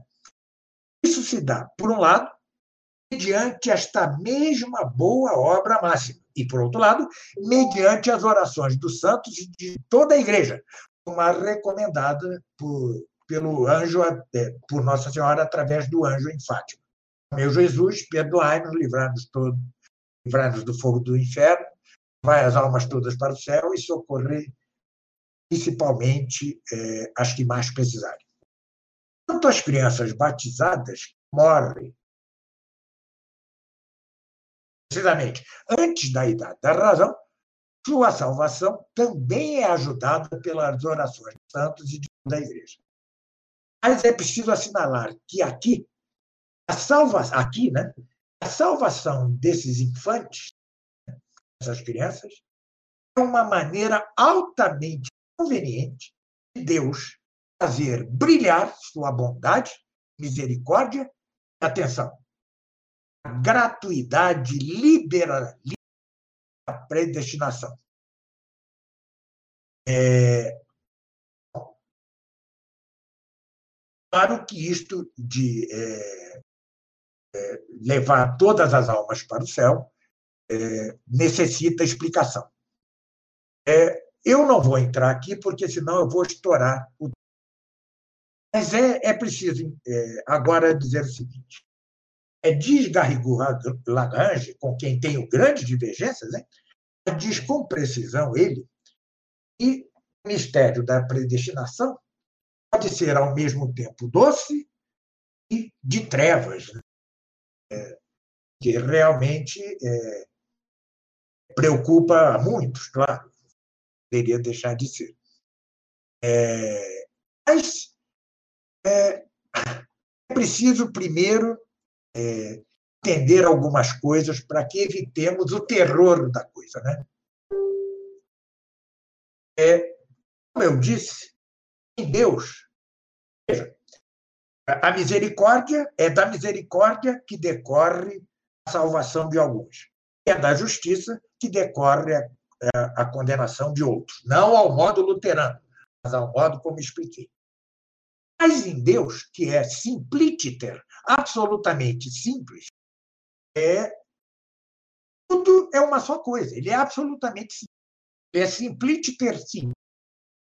Se assim é, justiça e misericórdia, ira e amor são o mesmo nele. Mas nós não podemos, nesta vida na atual, é, é, conhecer a Deus por essência. Justamente porque não podemos conhecer as coisas simples, senão ao modo de coisas compostas. Mas como será exatamente isto? Deus em que é o mesmo justiça e misericórdia. Não nos antecipemos, não tenhamos pressa. Isso é a promessa que nos é feita por Cristo e que será cumprida, é a promessa para os que alcançarem a beatitude. Né? Ah, com efeito, é, já dizia São Paulo, né? a profundidade dos tesouros é em Romanos 1. A profundidade dos tesouros da sabedoria e da ciência de Deus. Quão incompreensíveis são seus, são seus juízos, seus juízos, quão imperscrutáveis, imperscrutáveis são seus caminhos. É, é, eu vou repetir algo que diz Garrigou Lagrange, é, que é o seguinte: antes de recebermos, é que vamos receber a visão beatífica, nenhuma inteligência criada pode compreender o acordo, né, o concerto entre justiça e misericórdia. Penetrar este acordo teria mesmo que entender de que maneira sem distinção em Deus mesmo, se unem e se identificam a justiça infinita, a misericórdia infinita e a liberdade soberana de Deus, a vinda íntima de Deus, o inefável de Deus. Está muito correto isso que ele diz. Mas, ademais, é, diz agora Bossuet, Bossuet, que tantos erros tem, inclusive, é, contra o orgulho francês, é culpado, sim, de certo galicanismo, de outros erros. Né? É, Bossuet, no entanto, não teologicamente, porque, na verdade, ele não era um grande teólogo, né? ele era um grande retor, retor, retórico, era isso que ele é. Um grande retórico. E ele diz retoricamente algo muito interessante. Toda essa, é, toda é, esse embrólio né, da, é, da, da predestinação, de tudo isso que nós vimos, tem de terminar para a vida do católico com o abandono e na confiança total, perfeita a Deus.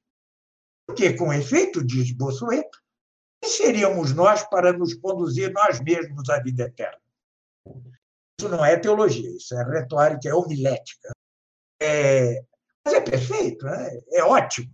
É, nos faz inclinar a dupla coisa. Primeiro, aceitar o tratado da predestinação tomista, que Bossuet aceitava, e, por outro lado, é, a, é nos entregarmos, a, a, a, nos abandonarmos completamente, com confiança, é, é, Deus. E, mas, além da retórica de Bossuet, a confiança em Deus e o abandono nosso em Deus decorrem da própria graça. Mais, decorrem das virtudes teologais, entre as quais a esperança. Qual é o, o objeto próprio da esperança? É o principal objeto da esperança. É a beatitude ou bem-aventurança eterna, ou seja, você espera alcançar a beatitude. Mas é a mesma virtude da esperança que, excluídos a presunção do pecado, a presunção luterana, a vanglória luterana do pecado, é a própria virtude da esperança que nos faz esperar com segurança a vida eterna. Não só para nós mesmos, atenção, mas para alguém a quem amamos com amor de caridade e que nos ama igualmente. Por quê? Porque dois que se amam como um. É, diz Tomás de Aquino tão belamente, a uma dos dois, questão 17.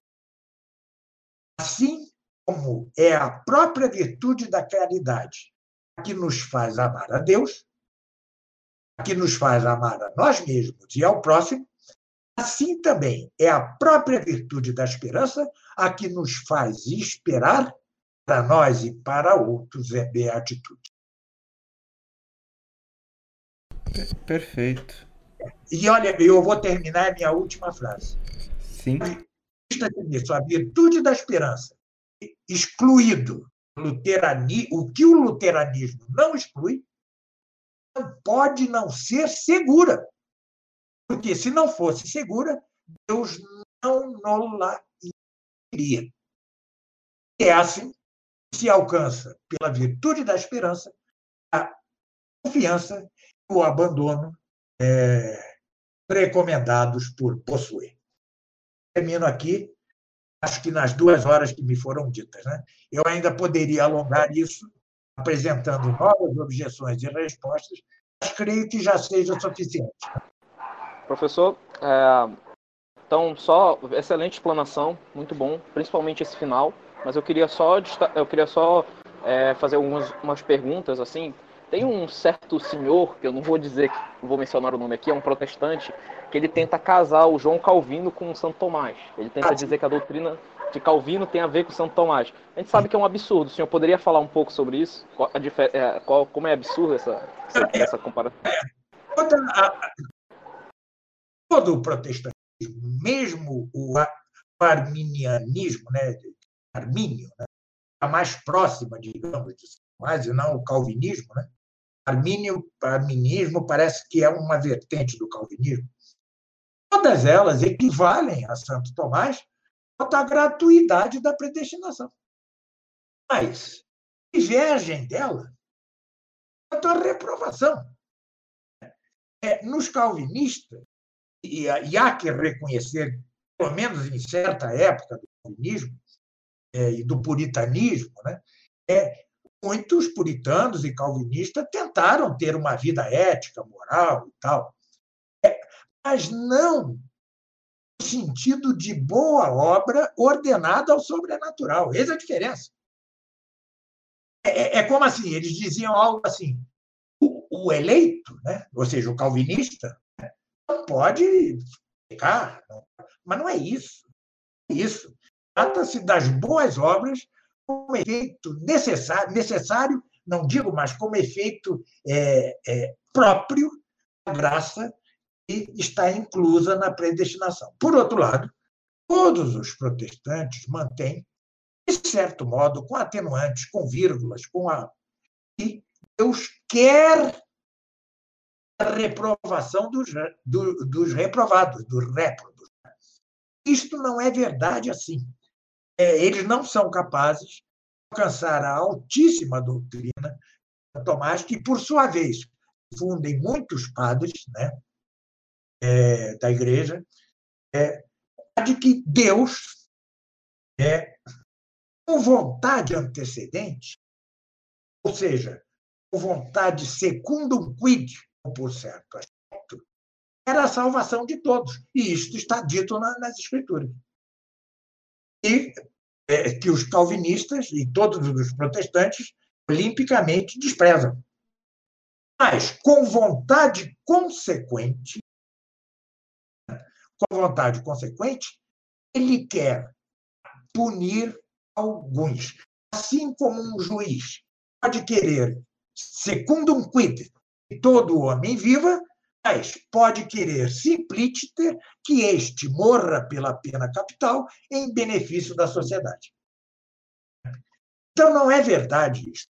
É, isso é um sofisma, diz, né? é um sofisma absoluto. Agora, tudo isso só, eu só conseguiria explicar mais profundamente se eu pudesse tratar aqui, isso levaria outras duas horas, a questão de se Deus quer ou não quer a salvação de todos. Afinal, Nossa Senhora, pelo anjo, pediu que rezássemos a salvação de todas as almas. Né? Tudo isso requeriria uma explicação mais, é, mais detida. Algum dia... Bom, então, é, se por acaso, assim, não sei o que os colegas aqui permitem, mas quem sabe a gente possa marcar algum dia outro podcast, que esse foi sensacional, tratando especificamente desse assunto, claro, dependendo da sua disponibilidade. Por mim, tudo bem. Eu estou eu, eu, eu em quarentena antes da quarentena. eu sou um velho em sua caverna. Então, é, pode falar. então pode marcar o quanto quiser. Não é verdade que é igual ao tomismo. Não é verdade. Mas, pela possibilidade de manipulação das almas feitas pelo, pelo protestantismo, é que Santo Inácio de Loyola dizia: não defenda o tomismo publicamente, vão achar que é a mesma coisa. Né? É, a, a, heresia, muitas vezes, é, é, é, sutil, né? ela, ela não é tão clara. Né? É claro que Calvino e Armínio são menos, digamos, brutais e, é, e Lutero. Lutero, quando diz é, peque fortemente, mas creia mais fortemente ainda, tem um escândalo até para um escândalo até para certos luteranos como Melanchthon. É, mas é, é, o calvinismo, ademais, tem uma coisa que, no entanto, não tinha Lutero. É que os predestinados, os eleitos, são bem-sucedidos nesta vida. Está muito bem explicado, apesar de o livro ser muito deficiente, pelo livro de Max Weber, A Ética Protestante e o Espírito do Capitalismo. Né? Ou seja, é, o, o, o, predestinado também tem coisa boa nesta. Né? O que vai contra O que há de mais cristão é que é que cada um cristão tem de seguir, cada um ao seu modo, segundo o Estado, os três conselhos da obediência, da castidade e da pobreza. E mais, de pegar a sua cruz e seguir a Cristo, o que implica a possibilidade de martírio, de morte. É, ou seja, tudo isso é, uma, é, um, é um sofisma, eu sei quem é esse senhor, né? agressivo, né? agressivo mais, ah, capaz, mais capaz que aquele, aquele dois dedos de heresia lá, né? É mais capaz, né? É mais capaz, senhor. É, o outro é de um ridículo absoluto, né? Mas, é, e mas é isso, ou seja, não é a mesma coisa, isso é, é uma falácia, né? e é, é tomar a parte pelo todo. E como se sabe, a parte, dependendo do todo em que está inserida, ela é uma coisa ou outra. Né? Já ela serve a uma coisa, serve a outra. É, ao contrário, Santo Tomás jamais diria, jamais diria que é, os, os eleitos não devem fazer boas obras de caridade. Por quê? Porque a caridade, coisa que Calvino desprecia solenemente, a caridade é a forma, sentido aristotélico, né, de forma e matéria, a caridade é a forma de todas as virtudes, incluindo a fé. É, tanto virtudes naturais como teologais.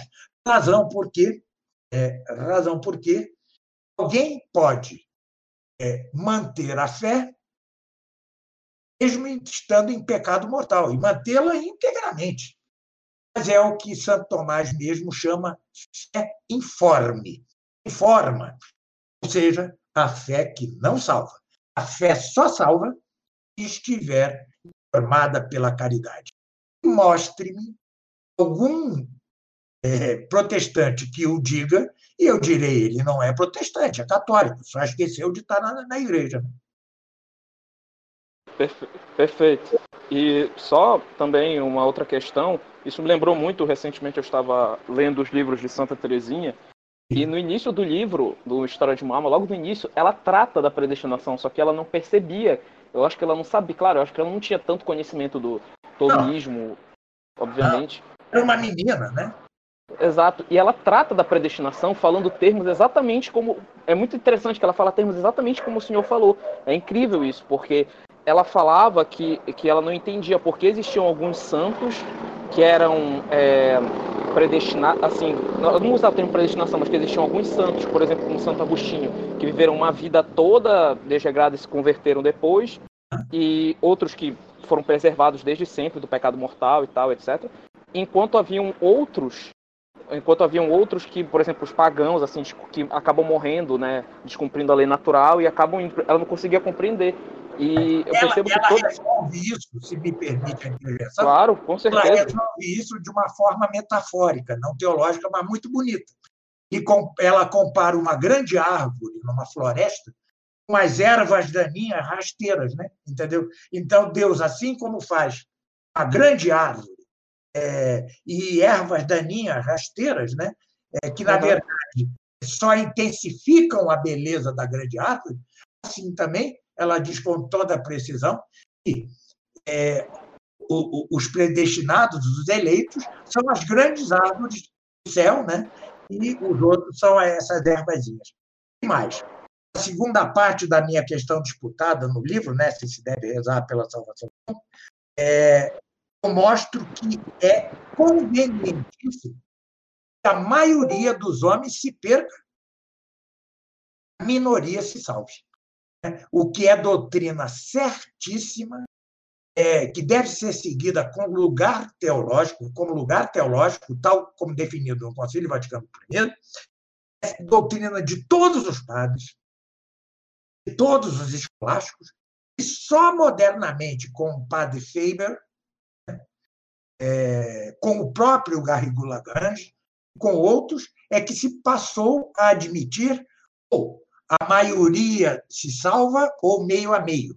Né? É, eu, é, há uma, uma relação infinda de doutores, padres, escolásticos diz exatamente o contrário. Santo Tomás diz: assim como a maioria dos homens é, não alcança o estado contemplativo nesta vida, assim também não alcança a maioria dos homens na outra vida após a morte. Mas isto requereria toda uma discussão, né? Que é. pretendemos fazer em outro, em outro vídeo. O senhor já está convidado de antecipadamente. Muito obrigado. Muito obrigado. É, mas eu acho importante que a predestinação, toda essa questão da predestinação, só fechando, entra muito no questão da pequena via que Santa Teresinha conjectura, é um completo abandono nas mãos de Deus, é um completo Isso. a gente nunca vai conseguir compreender esse mistério assim nessa vida, não tem que a gente a gente pode destrinchar dessa forma, mas é uma coisa que a gente não só vai como o senhor falou, a gente só vai compreender na visão beatífica. A gente só vai descobrir na outra vida. Mas olha a vantagem da doutrina tomista. É a vantagem. Quando você diz Deus salva sem previsão dos méritos, você tira toda a vanglória do homem, né? Uhum. E quando você diz que se condena por si mesmo aquele que peca, mas você não pecar, tá certo? Ou seja, e, esses dois polos da doutrina atomista são precisos até a, a vida católica, que deveriam fazer parte, na minha humilde opinião de leigo, das homilias dos padres. Não, claro, nessa confusão aqui que eu disse, mas dessa forma simples, né? Entendeu? É, não seja vaidoso. Se você se salvar, é Deus que se salva. E deixe de pecar, porque se pecar, você vai para o inferno. Perfeito. É isso mesmo. Muito bom. Eu queria fazer só um adendo. Quem trata também da questão do número de salvos é São Leonardo de Porto Maurício. Ah. Ele, ele fala que a, a, o número dos condenados é muito grande, a maioria. Ah. Quase todos. Quase todos. Professor, em, em nome do Tradital, que eu gostaria de agradecer a sua presença. É, e agradecer por ter iluminado aqui nossas inteligências. Né? A função desse podcast é atrair para a verdade e afastar do, do mal, né? E eu é que agradeço. Perfeito. Eu, é a primeira vez que alguém me dá espaço para falar esse assunto tão complexo, né? Eu, uhum. é, e que eu falo com, tenho certeza, com a maior das humildades. Não sou autor disto, nada, nada disso. Não contribuí em nada aqui. Eu apenas, de outros modos e, é, e, e considerando coisas que Santo Tomás não conheceu, aquilo mesmo que diz Santo Tomás, o magistério da igreja, creio eu, e ainda que, é, ainda que precise de explicitação, e, sobretudo, a, as escrituras. Né? É, a gente encontra isso.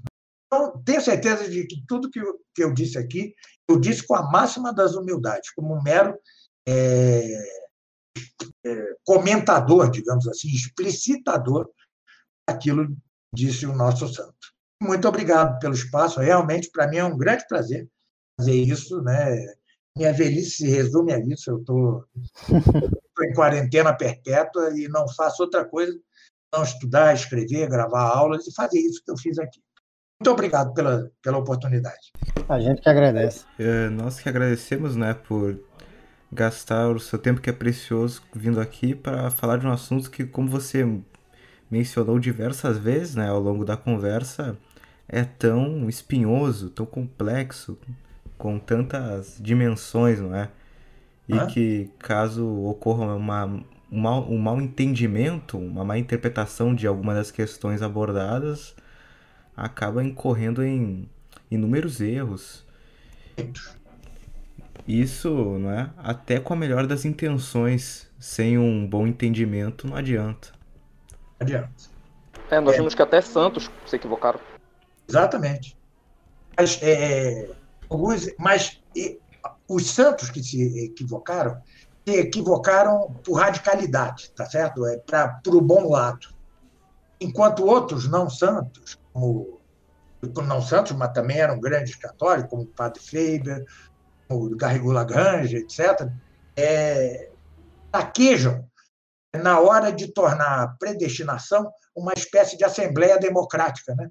É já o liberalismo influindo, né?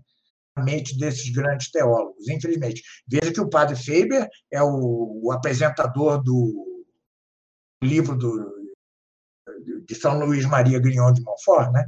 E, mas, como nós vimos, o próprio São Luís erra quanto a, ao dizer que a predestinação se dá no seio de Maria. Isso é teologicamente absurdo.